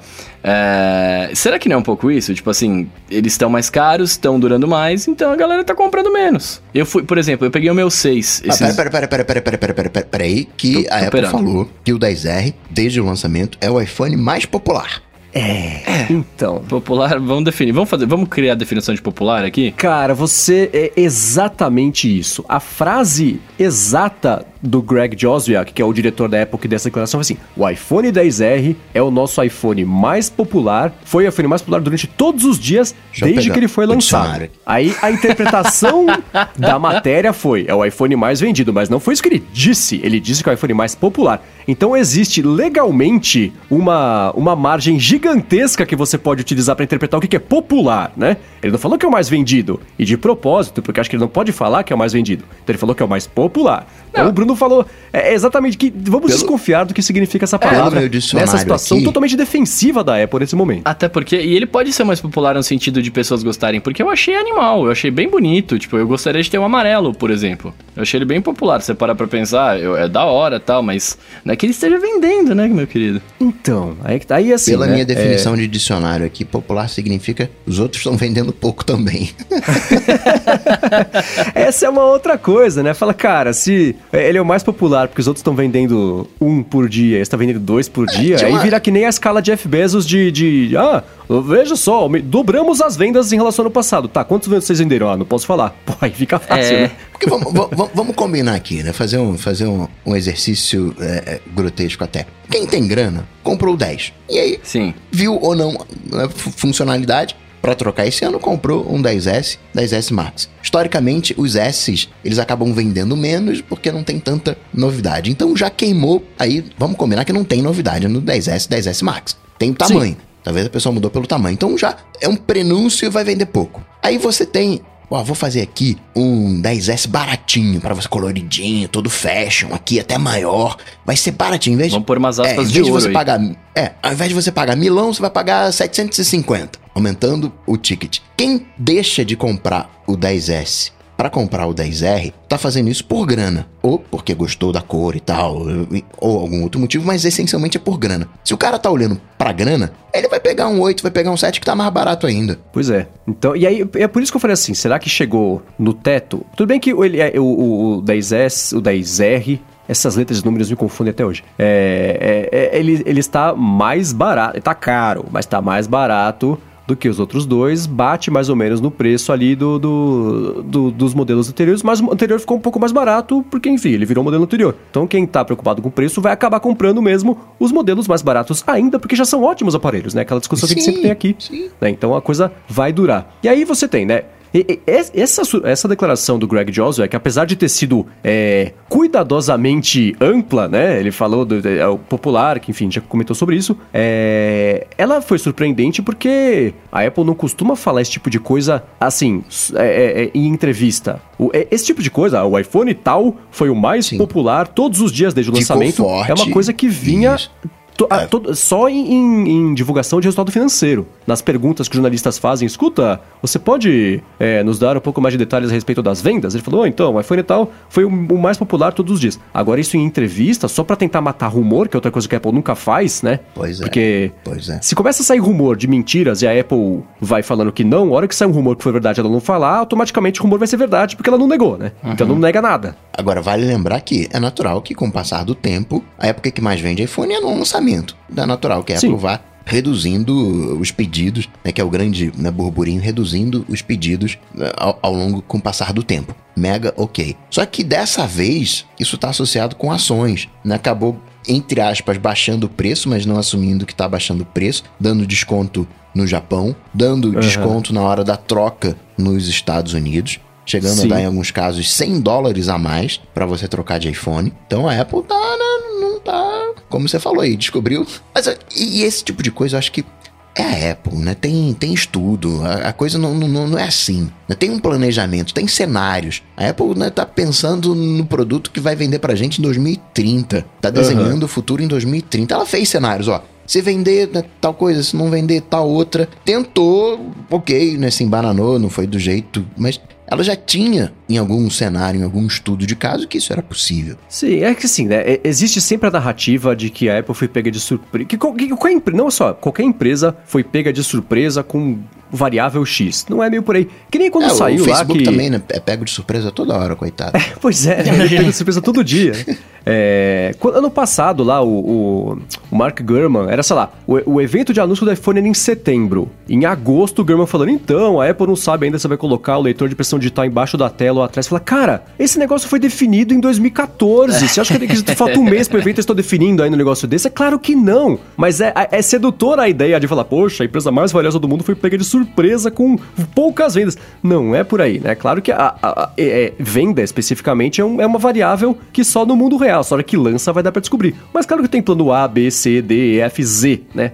Para reagir dependendo de cada situação. O corte de preço, apesar de ser uma coisa meio inédita, né? Inédito não. O primeiro iPhone iPhone. A Apple anunciou por era é, é, 600 dólares, depois baixou para 400 dólares. Aí lançou depois o de 16 GB, custava a mesma coisa do de 4, de 8. Ela baixou o preço do primeiro iPhone, né? E aí ainda tinha contrato com a operadora, mas de lá para cá ele foi se mantendo, aumentou essa primeira vez em 10, 11 anos que ela volta a fazer isso. Mas tá fazendo isso, é tipo, não faz e-call, faz programa de trocas, né? É. Ah, não estamos baixando o preço do iPhone, não. É um desconto especial. Agora, é, é, é um desconto, né? Pra quem tem contrato com a operadora, como é que tá? Aquele cara que, sei lá, né, fez aquele espécie de leasing, paga 10 dólares todo mês para trocar de iPhone todo ano. Continua o mesmo preço com a linha 10, 10S ou mudou? Eu não acompanhei. Eu não sei, eu não sei, mas esse, é, é, é, lá nos Estados Unidos, os contratos já prevêem a troca de aparelho a cada dois anos. Sempre foi assim. O pessoal de podcast sempre só troca a cada dois anos, a não ser jornalista que, enfim, acaba comprando todo ano porque é, é parte do trabalho. Mas acho que eu não sei. É, é de um ano para cá, especialmente agora com os iPhones novos, finalmente a questão preço começou a incomodar a carteira em dólar, não só a carteira em real né? Então você vê essa discussão toda de preço acontecendo e a gente aqui no Brasil fala, poxa, mas só agora você descobriu que essas coisas são caras, né? Então é, é isso tá acontecendo agora lá e é por isso que eu acho que isso bateu mesmo. Foi uma, uma conjunção de fatores aí, e, e, né? O, o, iPhone, os iPhones desse ano não tem praticamente novidade nenhuma em relação ao ano passado, os preços aumentaram pra caramba em relação ao ano passado, juntou uma coisa com a outra, o pessoal falou, cara, você quer saber? Acho que eu não vou comprar esse ano. E deu no que deu, né? Essa é a minha leitura da situação como um todo aí. E aí eu, e pro ano que vem, será que acontece? Será que a Apple volta, ela reduz o preço dos iPhones, ela tenta fazer um iPhone mais diferente do que não dá pra fazer um, um 10RS, né? Você vai ter que fazer um negócio realmente diferente. Adota USB-C, tira o Note, né? Eu ficaria feliz pra caramba. Ou sei lá. Sabe qual né? o problema de voltar atrás? É. Que o mercado acha uma boa aparelhos a milão. Sim. O iPhone não tá sozinho nessa. Todo Tudo mundo subiu, tá... é. A Apple Todo fez o tá ticket tá médio subir dos, dos celulares. Eu, eu não acho que foi ela, não. Eu acho que o mercado subiu e aí a Apple falou: pô, esses caras estão pagando milão aí nos dos outros, pô, vou botar milão também no meu. E aí, claro, né? Milão, mas 1.500, né? Os modelos pra cima. Acho que a Apple entrou na onda do, do, do processo. Se os caras estão né, vendendo por. né? Vou é. vender o meu também. E por isso que eu não vejo a Apple voltar, porque ela vai voltar, mas a Samsung também tem que voltar na sua linha Galaxy Top de linha. Uhum. A Samsung vai voltar? É, mas é, a, a, a, conta é a seguinte, né? Se a gente aumentar 20%, quantas vendas a menos nós faremos? E as vendas que nós faremos vai compensar as vendas que a gente vai deixar de fazer a ponto de justificar o aumento e vai dar mais dinheiro pra gente? Né? Essa é toda a, a fórmula ali que entra na hora de você definir esse preço. E aí isso, isso é possível sim de prever, né? Então é, é meio por aí. Mas eu acho que foi a Apple sim que quebrou é, no mainstream essa barreira dos mil dólares, as pessoas pagaram, todo mundo falou, opa, o pessoal tá pagando, vamos cobrar também. E aí validou essa categoria de preços, ela se estabeleceu, e a Apple falou, poxa, já que deu pra forçar um pouquinho, vou forçar um pouquinho mais esse ano, que as pessoas vão pagar. E aí parece que não estão pagando. Por isso que eu fico curioso para saber se no ano que vem ela admite uma parte dessa culpa ou se no, no trimestre que vem eu falar, então, gente, é, não vai, não vai falar quantos iPhones vendeu, né? Claro, porque ela falou que não vai fazer isso, mas ah, a rentabilidade aumentou tanto, o ticket médio é, fez tanto, recorde de, de, trimestre. Aí todo mundo que falou que iPhone não estava vendendo fala, poxa, mas se eu estava vendendo, como é que, que foi recorde de trimestre? Porque vendeu, né? Se vendeu, quer dizer que dá para aumentar ainda mais o preço no ano que vem? E aí tudo que a gente tá falando aqui é, é, não é verdade, porque aí vendeu sim, aí não tem culpa nenhuma, enfim, né? Não sei. Mendes, salvo engano, o Note 7, que é 2016, tava saindo por 850. Uh. Depois, ano passado, veio o Note 8 a 930. É, então tá. É que é, é, aí tem o lance de romper a barreira psicológica dos mil, dos quatro é. dígitos, né? Aquela Tava todo mundo chegando perto, perto, perto. falei, então tá bom, vamos parar de, de, de, fingir o que está acontecendo e, e, fazer de verdade, né? Pá, mil dólares. Mil não, foi 999, não foi? Agora, vocês estão batendo na tecla do preço, etc. E vocês já falaram sobre isso também, mas só para deixar ressaltado, é, tem o lance também de que, a, além do preço ser caro, além de não ter muita coisa nova que as pessoas né, se justifiquem comprar, também tem o lance que o sistema tá mais leve, né, cara? Tipo, o, eu instalei. O, quando tava com a iOS 11, o meu iPhone 6 era um lixo, o Mendes viu. Eu tentava, eu abri o bagulho lá, o, o navegador, ele demorava dois dias para abrir, depois não carregava e tal. Eu fui, eu fui mexer nele recentemente no, no iOS 12 e ele tá rapidinho, cara. Ele carregou quase na mesma velocidade do que o meu iPhone 8. O meu iPad mini, por exemplo, também voltei a usar porque ele ficou mais leve também também. Então, às vezes, tem gente que fala, ah, eu não, não vou precisar comprar, não vou precisar trocar agora porque minhas coisas estão funcionando bem, né? Tipo, o sistema ficou sim, bom, sim, tá sim. justificando. Então, também tem esse lance, né, cara? Eles estão fazendo coisas entre aspas, para durar mais. É, é, é, é, o tal da soma infeliz para Apple, né? De fatores, do, tá durando mais, né? O pessoal tá satisfeito com o que tem. O, o iOS 12 veio para fazer isso, né? Resolver os problemas de estabilidade, babá. O pessoal já tá ficando mais com ele, né? O iPhone 10R e 10S não tem tanta novidade em relação ao ano passado. Quem queria comprar no passado comprou pra ficar mais tempo com ele. Aí o preço ficou mais caro. Então tem muitas, muitas contras e poucos prós aí pra pessoa trocar e deu no que deu. Por isso que eu me pergunto, no ano que vem, o que, que vai acontecer. Se for um iPhone igual aos que ela, ela lançou nesse ano, um pouco melhorzinhos, significa que não tem por que mudar o curso. Está dando certo o planejamento, seja ele qual for, né? Porque a gente especula é. sobre isso, mas não tem como saber, né? O Pixel 3 tá custando 800 dólares. O 3XL, 900 dólares. O LG G7, 800 dólares. O V40, 900, 1000 dólares. O problema não é da Apple, né? É, é o mercado como um todo. Uhum. Por isso que eu acho difícil de, de, de mudar. Todos os preços foram subindo. Você pega até mesmo sei lá, um OnePlus da vida, que né, dois anos atrás estava saindo por 400 dólares, hoje está 550. Né? O, o, mercado como um todo de smartphones ficou mais caro. Uhum. Sim, é, aí você falou dos preços, é, é para mim é, é, absolutamente evidente que o, o, Pixel XL, o 3, é, é, de longe a melhor compra Android que alguém pode fazer hoje com, com muita sobra. Assim, a câmera desse celular é sensacional, o preço está mais barato do que toda a concorrência, com, enfim. Então, um parênteses aqui, se eu fosse mudar para Android, o Pixel 3 XL seria seria minha absoluta escolha. Não, vai pro Note, Sem sombra de dúvida.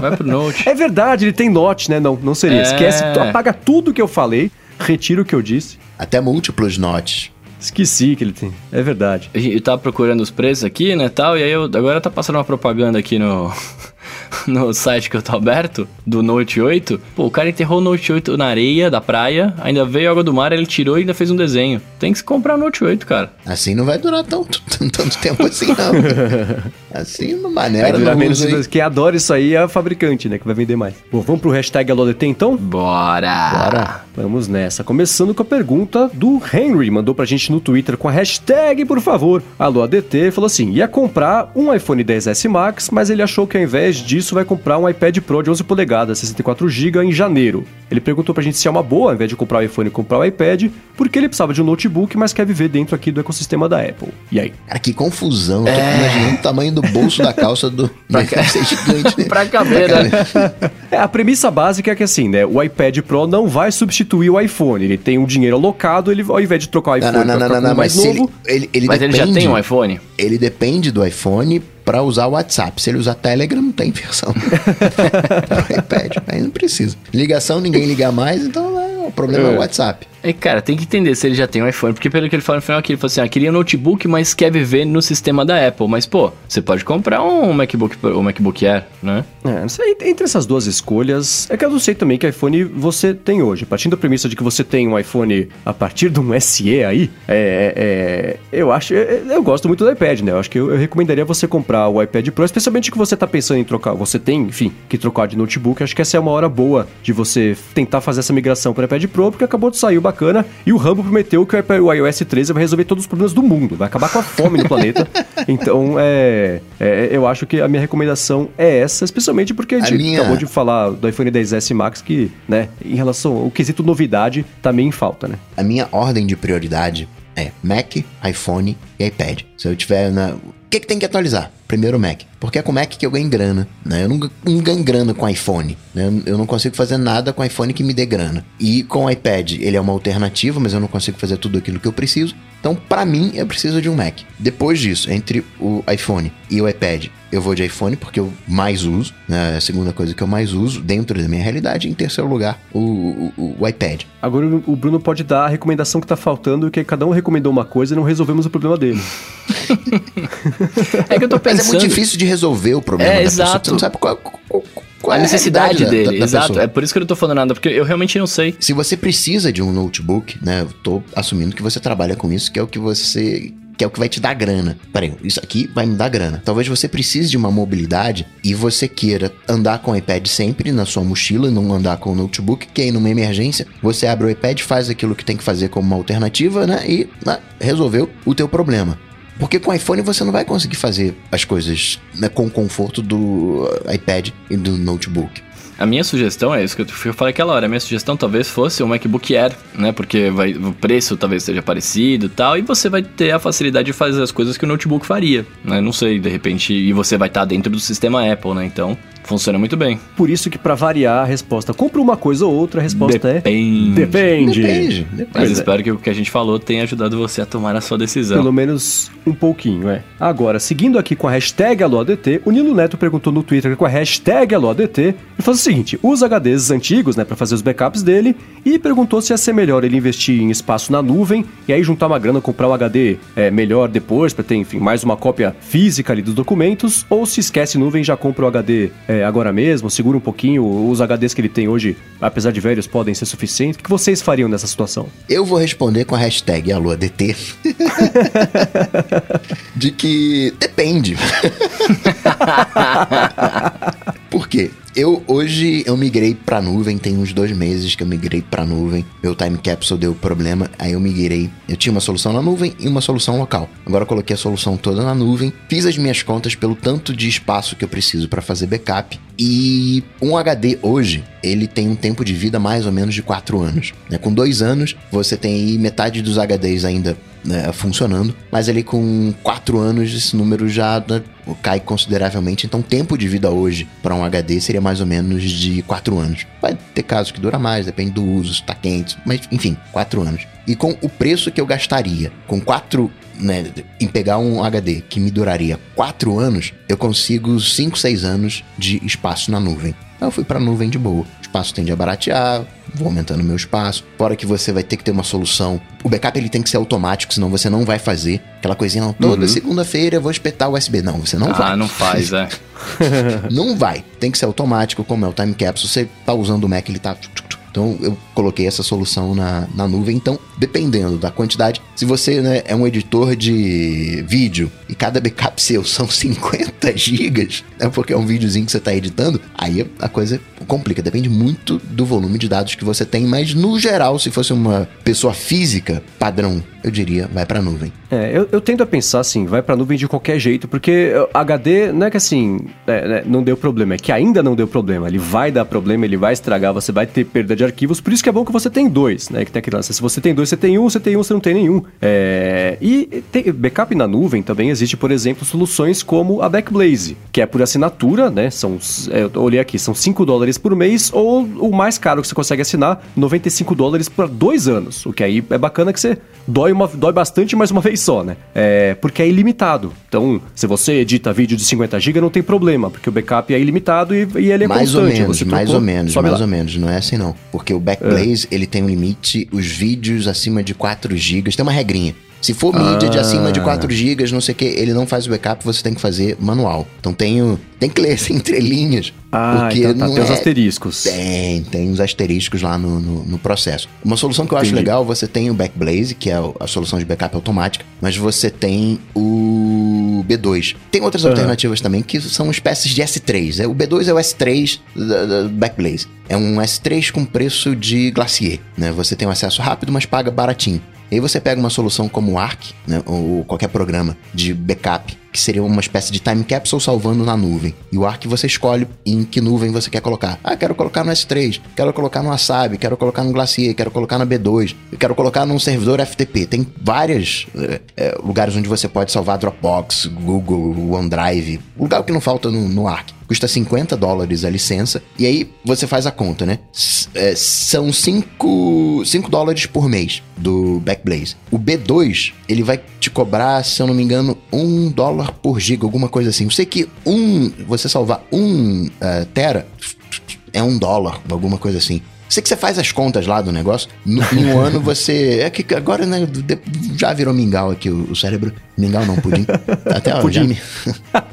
Eu sei que eu fiz Foi as. Um meta pudim esse. Pois é. Pulgal, viu? Um pulgal. Eu sei que eu fiz as contas para mim e na minha conta de comprar o HD eu conseguia pagar a nuvem mais a licença do Arc e eu ainda tinha o, né, o desconto no Arc porque eu já era tinha a versão antiga, pagava menos ainda, então saía mais barato ainda, mas para mim compensava mais o Arc com B2 do que o, o Backblaze puro e seco. Bom, os links para todas as opções estão aqui na descrição e o Bruno tá fazendo uma careta, então não sei se ele, ele, ele tá feliz com a resposta que ele vai dar. Diga lá. Não, eu, eu sempre fui um cara de HD, tá ligado? Sempre fui um cara do físico. Ah, eu quero ter aqui, eu tenho medo. E como da... é que você faz o backup do. do, do... Ah, não é o iCloud, do iPad. É, não, não, então, calma. Eu sempre fui o cara do físico e tal. Mas aí quando eu comecei a usar bastante o iCloud, ele fazendo backup lá e etc., eu comecei a, a repensar isso, né? Então eu fui pra nuvem também, eu uso Dropbox e fiz uma estrutura. Eu não tenho, eu não faço um backup de muitas coisas, né? Então, porque eu também não tenho muitas coisas, mas eu fiz uma estruturazinha lá de pastas, etc, que fica lá guardadinho bonitinho, tenho a, a facilidade de acessar onde eu quero. Então eu, eu recomendaria também um, uma nuvem. É, eu acabei não explicando, vou explicar rapidinho aqui o sistema que eu faço, que é o seguinte: eu tenho agora que eu tô com o meu Mac secundário que virou media server, eu tenho os meus dados em backup lá nesse Mac, além do Mac meu principal aqui, e o Mac que virou o servidor fica em casa, e eu tenho um HD externo aqui no Loop, onde eu tenho o Time Machine. Então eu tenho backup, dois backups em cada lugar físico. Se minha casa pegar fogo, não vai adiantar nada eu ter dois backups no mesmo lugar, porque eu vou perder os dois, ao invés de perder um só, né? Mas então, você não falou que mora coisas... perto do, do, do, do, do Loop? Ué, não, mas se cair um cometa, aí tá aí uma outra não, coisa. Não moro perto o suficiente pra um pegar fogo eu também pegar. Passa o metrô aí, isso, não, mas você sai correndo. aí por debaixo das coisas, cai, o, cara abre um buraco aí, perigoso esse negócio aí. Mas enfim, eu tenho esse. Eu, uma coisa fica no loop, outra coisa fica em casa. E o que é absolutamente essencial pro meu dia a dia de trabalho, eu salvo no Dropbox, que ele é, ele é meu grande pendrive. Eu consigo acessar de qualquer lugar os arquivos eu, nos quais eu tô trabalhando. E o dia a dia fica lá, acabou o mês, eu faço backup nos dois lugares. E, e, e começo o mês seguinte aí com o Dropbox livre pros trabalhos que eu vou desenvolver ao longo do mês. Tá bom, tá bom. Espero que seja respondido, seu Nilo. Seguindo aqui, ó, o LG Mota, ele falou pra gente que foi numas autorizadas da Apple em Brasília para trocar a bateria do iPhone dele, mas eles queriam de 5 a 15 dias úteis para fazer essa troca.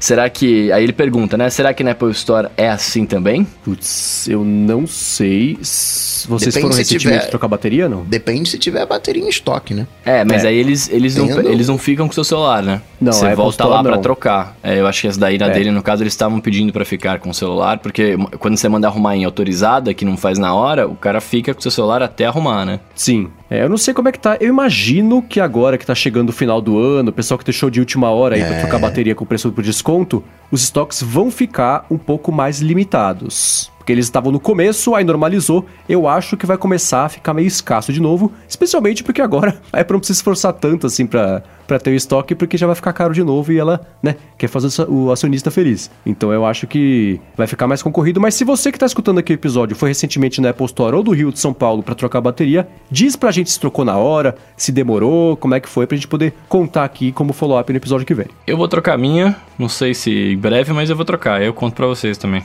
Boa. Agora, o Power of Mali perguntou com a hashtag AloADT no Twitter pra gente se a gente acha que quando a Apple liberar o acesso ao USB-C do novo iPad, para, por exemplo, puxar. Né, Isso no iOS 13 ano que vem, né? Isso. Isso, é no iOS 13 que vai resolver a pobreza e a fome mundial. É, se ela vai liberar para os iPads antigos também, é, para você conseguir fazer, extrair o, o, acesso à porta Lightning da mesma forma que, que vai ter a USB-C, sei lá, com adaptador, coisa desse tipo. O que vocês acham? Eu me indaguei, né, sobre essa questão aí recentemente. E, eu cheguei à conclusão de que não.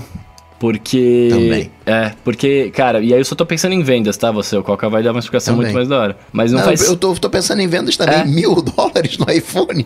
Eu vou colocar isso nos velhinhos com o Lightning. Exato. Que não vai ter nenhuma diferença pro novo. Tá maluco. Exato, é exatamente. É a mesma coisa. Eles vão querer vender, vender, vender. Então, fora que, cara, precisa arranjar um cabo, é, um cabo Lightning mini, sei lá o que, que caiba no HD, por exemplo, também ia ser meio tenso, né? E é mega fácil achar uma justificativa para isso. Não, não, só dá pra fazer transferência via USB-C, porque o pino. Blá, blá, blá, é, o Lightning foi feito para áudio, não para transferência de arquivos. Aliás, eu tava procurando esses dias. Vocês já viram como é que é. Como é que funciona a entrada Lightning tecnicamente ali, cada, cada contatinho dela, não? Não. Já, já vi. Eu nunca vi, me explica. Você. É, é, ela tem a, a grande vantagem, né, de ser reversível em comparação com USB, que sempre é o terceiro lado, né? Você coloca tal contrário, você coloca ao contrário, tal contrário de novo, aí você coloca da primeira orientação, tava certo, né? Uhum. O Lightning não, né? Óbvio que você consegue colocar dos dois jeitos. E aí é o seguinte: aí tem, sei lá, 15 contatos de cada lado, eu não lembro que número que é. Mas a hora que você coloca ele ali no, no, no, no, no iPhone ou no iPad, se ele conseguir conseguir trocar energia, por exemplo, a partir do, prime do primeiro contato, ele sabe que o Lightning está virado para cima. Hum. Se ele tentar no primeiro contato e não conseguir, mas for no quinto contato, ele sabe que está virado para baixo, que o outro lado do Lightning ele só passa energia pelo quinto contato e não pelo primeiro. Então isso já ajuda a fazer a, a, identi a identificar qual é a orientação que a pessoa colocou ele lá. E os outros contatos servem para você transferir é, é, arquivo, transferir áudio, enfim, é, fazer toda a parte técnica lá. Mas é engraçado que dependendo do contato que ele conseguir ativar, ele sabe se está virando para cima ou para baixo. Tá aqui na descrição o link para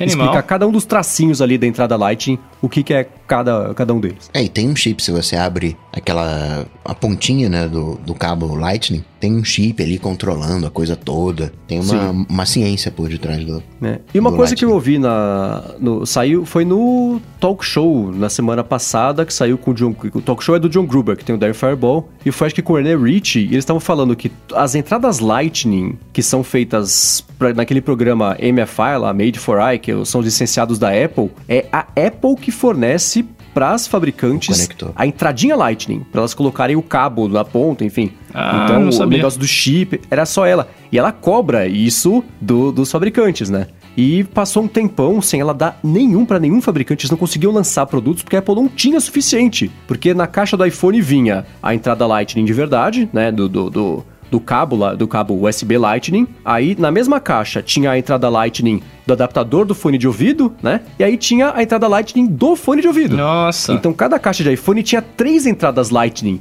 E aí né, todas as entradas do mundo elas estavam vindo nas caixas da Apple. Então não tinha para dar pro fabricante terceiro que tava dependendo da Apple para vender produto também. E Doideira, os da assim. Apple são douradinhos. Você pega uns de terceiros, o negócio parece que é alumínio, sei lá. O troço chega Sim. a ser branco de. de, de Outros materiais. Yeah. Agora, o Coca falou de abrir ali o cabo e tal. O Alisson perguntou pra gente com a hashtag LauDT, né? Ele, ele falou que ele foi tentar abrir o, o Mac dele e acabou espanando os parafusos, cara. E ele pergunta: o que que eu faço? Eu choraria. Primeira, primeira coisa, consegue o, a, a chave de fenda correta, que não é chave de fenda, é Torx, né? Pentalobe, sei lá, a, a sextavada, a chave de fenda correta pro Mac. Porque se espanou é porque você tava usando a Philips. Não, não, isso aqui eu acho que uma Philips eu abro. Então, pum, consiga a chave correta de posse da chave correta, que tem o um número e tal, o que, que você vai fazer? Você vai pegar um elástico, esse elástico né, que você toma teco no, no, no, no, braço quando estica, você pega um elástico, coloca em cima,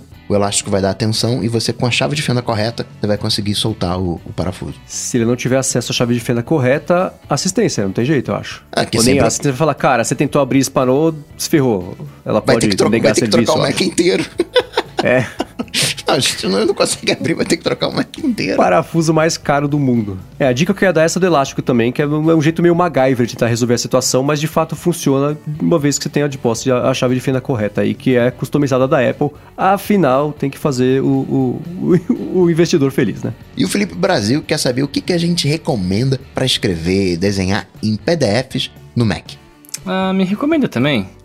PDF Expert, será? Da Riddle? Tem dois, duas grandes referências. É o PDF Expert, que eu gosto demais. Você pode pegar um, um PDFzão de 10.532 páginas e ele vai folheando como se tivesse só três páginas. Muito bom. Agora, outra referência também é o PDF Pro. Hum, acho que o PDF Pro que é da Riddle, eu confundi. Não, o Expert da Não, Riddle. É o Expert que é da Riddle. O PDF Pro é da Smile, whatever, Smile Soft alguma coisa assim. Ah, então tá. Agora.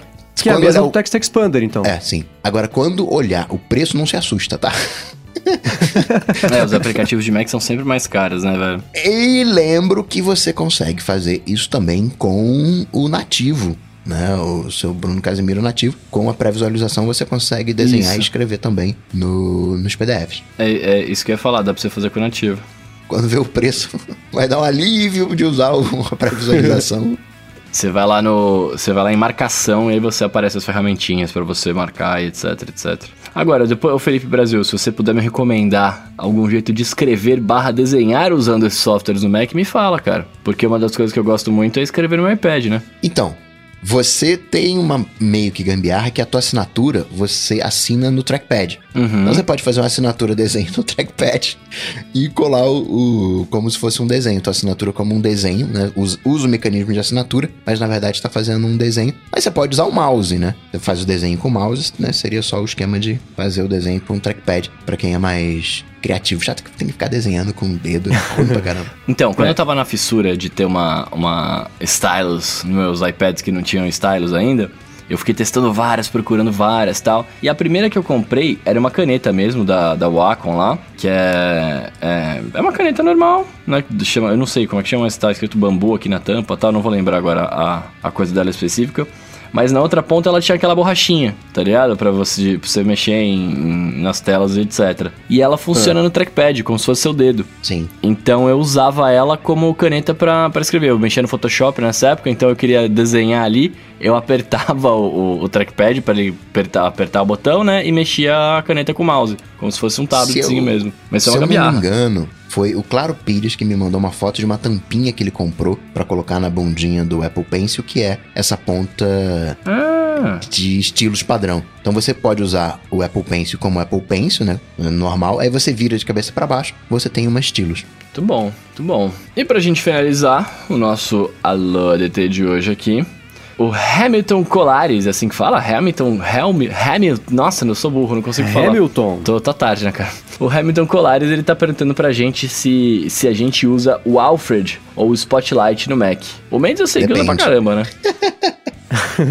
Cara, eu, eu usei por um tempo o Alfred. O Alfred, para quem não conhece, ele é tipo um Spotlight mais útil. Só que nos últimos anos a Apple conseguiu deixar o Spotlight nativo do Mac um pouco mais útil. Mas ainda assim o Alfred ele tem, é, é, ele dá a possibilidade para você conseguir tem uns snippets lá, você consegue fazer automação direto a partir dele. Você coloca, por exemplo, um endereço lá na barra ele te dá opções. Você quer pesquisar isso aqui no Apple Maps, no Google Maps ou no Open Maps, sei lá. Então ele é um, um se o Spotlight fosse feito pelo Google e rodasse no Android, ia ser mais ou menos o Alfred, porque ele tem. É, é, é, ele expande muitas possibilidades, não é aquela coisa fechada da Apple. Ele deixa você ter um pouco mais de respiro ali. É, você consegue, enfim, calcular, fazer comando de sistema. É, os, ele tem histórico de, de área de transferência, que é bacana também. Já comentei isso aqui na semana passada, que é bacana. Tem workflow, tem hotkey. Então ele é um, ele é um, um, um Spotlight em esteroides, assim. Eu tentei usar, mas no fim das contas, as minhas necessidades elas eram um pouco mais básicas do que o Alfred proporcionava. E aí eu já tava resolvendo. Tinha outros. Eu tinha conseguido resolver esse problema de, de automação, até de, de área de transferência hum. é, múltipla aí com o, o keyboard maestro. Então é, ao invés de eu usar o Alfred para resolver um, todos os problemas num lugar só, eu desmembrei um pouquinho essa solução em várias, é, em, em, várias, vários outros programas aí. Mas eu recomendo que, para quem não conhece, quem tá interessado, dê uma espiada no Alfred, porque ele é um excelente, é, é, uma excelente adição aí ao Mac. Não é um aplicativo barato, mas tem um trial e acho que tem um modo gratuito que é um pouco mais limitado, então ele te deixa fazer algumas coisas, nem tudo. Mas ele, ele é um, um jeito bacana de você pelo menos começar. Para quem nunca mexeu muito nesse pedaço expandido, as possibilidades expandidas de se ter um Mac, o Alfred é um, é um bom começo aí. Todas essas perguntas com ou, eu já acho que elas começam erradas, né? Porque não tem um ou outro. Uso os dois. Uso, né, um E. Eu uso os dois. Eu, por exemplo, quero saber a cotação. Quanto é que tá o, o, o dólar? Eu, né, um SD BRL, eu uso o, o Spotlight. Eu tento extrair o melhor de, de cada plataforma. Eu acho que vou, eu também às vezes consulto pelo Spotlight. São só esses dois, dois casos. O resto eu uso tudo pelo Alfred. Dá para você twittar pelo Alfred, fazer busca de Evernote, para você não ter que abrir o Evernote, você faz a, One a Password. busca. O One Password também tem, mas esse eu não, não uso, mas tem. Pode fazer flush DNS, às vezes tem que né, eliminar o, o, o, cache. Eu mando uh, por ele, adicionar coisas no OmniFocus. Tem uma série Dá de. comando de... no terminal lá, shell scripts, as coisas assim. Acho que dá para usar o, os dois, até porque você não consegue substituir, né? Você não consegue arrancar completamente o Spotlight, então usa os dois. Sim, eu não sei se é o padrão ou se eu coloquei, mas eu apertava, acho que Control duas vezes ou Function duas vezes, eu abria o Spotlight do Alfred, ao invés de abrir o Spotlight normal, e aí eu conseguia, enfim, fazer tudo que eu comentei aqui. Então acho que sim, para quem não conhece, é uma boa, vale a pena dar uma espiada, porque ele, ele complementa legal. O que até alguns anos o Spotlight não tinha, que ele era bem mais básico, hoje ele tá um pouquinho mais inteligente. Mas ainda assim é uma alternativa. Muito bem, se você quiser dar uma espiada nos links e aplicativos e dicas que a gente comentou aqui ao longo do episódio, entra no área de transferência.com.br barra 102 ou dá uma espiada aqui nas notas do episódio. Quero agradecer, em primeiro lugar, os apoiadores aqui do podcast que ajudam a manter o podcast vivo, chegar semana após semana Obrigado. aqui pra, aos ouvidos de todos vocês. Agradecer também a quem recomenda. Se você é, não tem, não pode ou não quer apoiar de um jeito, tem outro jeito de apoiar que é recomendando pros amigos, comentando no trabalho, na escola, pra quem tá do seu lado aí no ônibus, né? fala, ó, oh, você já viu a hora de transferência? Ó, escuta aqui, é legal. então tem vários jeitos aí de apoiar. Deixando review no iTunes, né? Porque Ou então pode fazer é... o seguinte, pode ser de chavar, tá no ônibus, né? Não tem os funkeiros lá que ficam escutando funk, tá no é... ônibus. Aí você tira o fone de ouvido, coloca o área de transferência no volume não, máximo. Não, não, não, não, não faça isso. A área de transferência é, é, é, é podcast de pessoas educadas que sabem que escutar música alto no ônibus tá errado. Não, foi sem querer. Então, finge, que, finge que saiu o fone. Isso. Ai, saiu o fone então, aqui, desculpa. Ó, escuta, pode escutar o Coca-Tech, então, com, com, com volume alto no ônibus, pode ser? Pode, pode ser. Mas tem que ser um então tá, ônibus então, cheio então, pra todo mundo, né, ouvir Claro, bem. senão nem adianta. Então tem o pessoal que deixa review no iTunes, né, que também é importante, ajuda a gente. E não só a gente, deixa reviews de outros podcasts, comenta e recomenda outros podcasts. Obrigado a todo mundo que ajuda o podcast a ser vivo. Afinal, o ano que vem é o ano do podcast no Brasil, assim como todo ano, né? Enfim. Não, mas ano que vem é mesmo. Podcast Apple Glass. Ah, exatamente. Ano que vem vai chegar. Gustavo e Bruno, como sempre, obrigado pela co-apresentação aqui do podcast. Imagina, muito obrigado a vocês, meus queridos. E ó, semana que vem estamos de volta, hein? Eu sou arroba Bruno Casemiro nas internets aí, procura que você me acha. E para falar comigo, vocês sabem, só dar um pulo lá no Google, bater Coca-Tech, que a gente troca uma bola. Boa, quero agradecer Eduardo Garcia pela edição do podcast e dizer que eu sou MVC Mendes no Twitter, apresento o Loop Matinal, podcast diário de segunda a sexta daqui do Loop Infinito e participo, claro, também do canal Loop Infinito do YouTube. E é isso aí, galera, tudo te posto, a gente volta na semana que vem. Valeu! Falou! Tchau, tchau!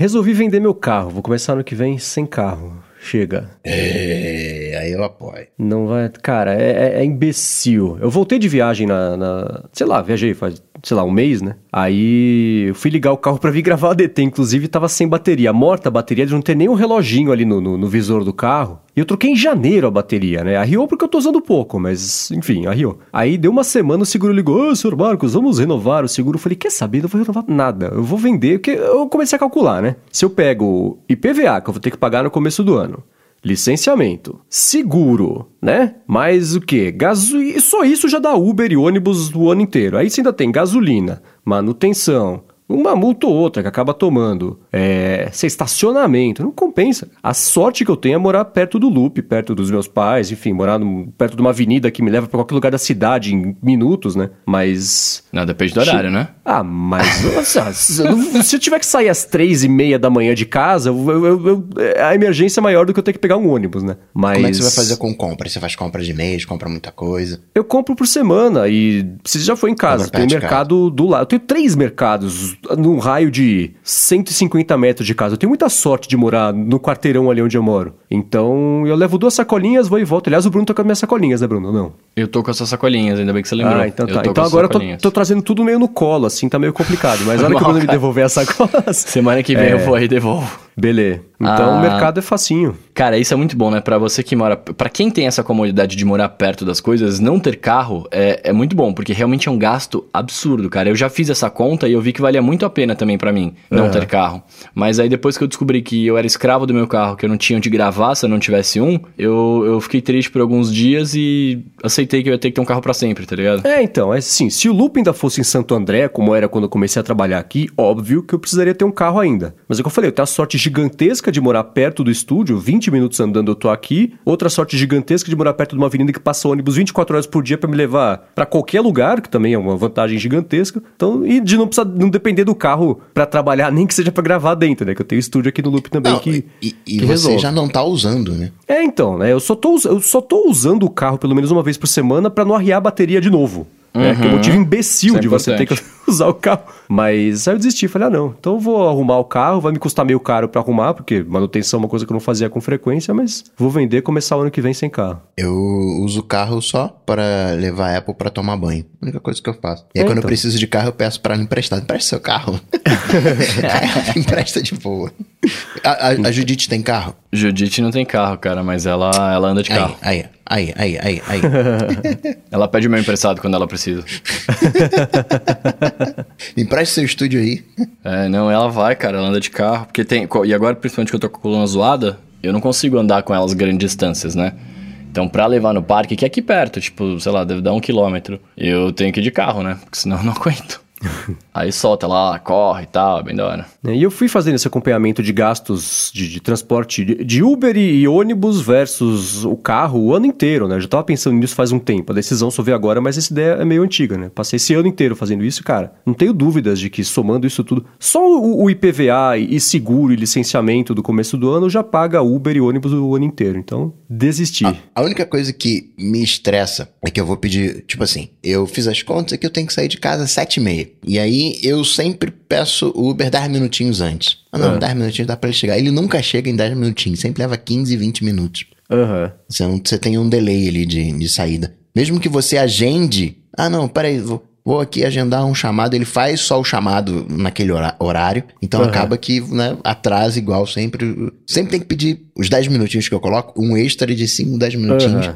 Porque senão chega Cara, atrasado. tá aí uma, uma coisa que o Uber podia fazer, né? Agendamento de, de chamada, né? Tipo, o cara fala assim, amanhã eu tenho reunião em tal horário, preciso que tenha um carro aqui na hora tal pra eu sair. Mas é isso, tem isso. Ah, tem no tem aplicativo isso? Que... Eu achei tem. que Coca fazer uma automação louca aí e chamava. não, não, não, não tem, só que o que, que acontece? Na hora que você marcou, é que ele chama, entendeu? Ah, entendi. Então, na verdade, ele faz. Ele não chama ele não coloca um carro na tua porta naquele horário. Ele te avisa para você chamar um carro naquele horário, entendeu? Entendi. Nossa, mas cara, ele podia colocar um carro na sua porta, né? Porque aí o, o motorista já consegue, por exemplo, agendar, é, programar as, as, corridas dele, tipo, antes, né? Em vez de ficar nessa loucura aí de. Tipo, ah, será que aqui tem trampo? Será que aqui não tem? Às vezes o cara conseguiria programar isso. É bom para todo mundo. É, é que seria difícil, acho que, estruturar o pedido, né? Porque, por exemplo, o Waze tem um recurso de você, né, preciso chegar lá no lugar às 8 e meia. Então ele fala assim, ó, são 8 horas, geralmente aqui esse trânsito é essa hora, isso leva meia hora, sai agora que você chega. Mas você conseguir fazer esse disparo do, do chamado no horário, e aí depende de que motorista vai aceitar a corrida, porque ele vai estar numa distância diferente da outra, de que lado ele vem, né? Então acho que tem muita variável aí. O certo seria isso, né? Preciso de um carro às 8 e meia, o carro tá na porta às 8 e meia. Eu pensei que era assim o recurso, inclusive, mas consigo entender agora por que, que não é, né? Se fosse a primeira corrida, talvez. Ah, oh, não tua primeira corrida, você mora naquela região. É, pode ser. Fazer um tipo agendamento de primeiras corridas para minimizar. Sim, sim. É legal que semana passada a gente resolveu o problema do Facebook, e essa semana é da Uber, né? A gente tá testando, tá treinando para resolver do Twitter na semana ah, que vem. Esse é alguém contrata a gente, né, cara? É, pois é, o Bruno fica falando, pô, aí, ó, a gente não é CEO da Apple, né? Teve que gravar podcast. Não, vamos mudar esse negócio aí, ó.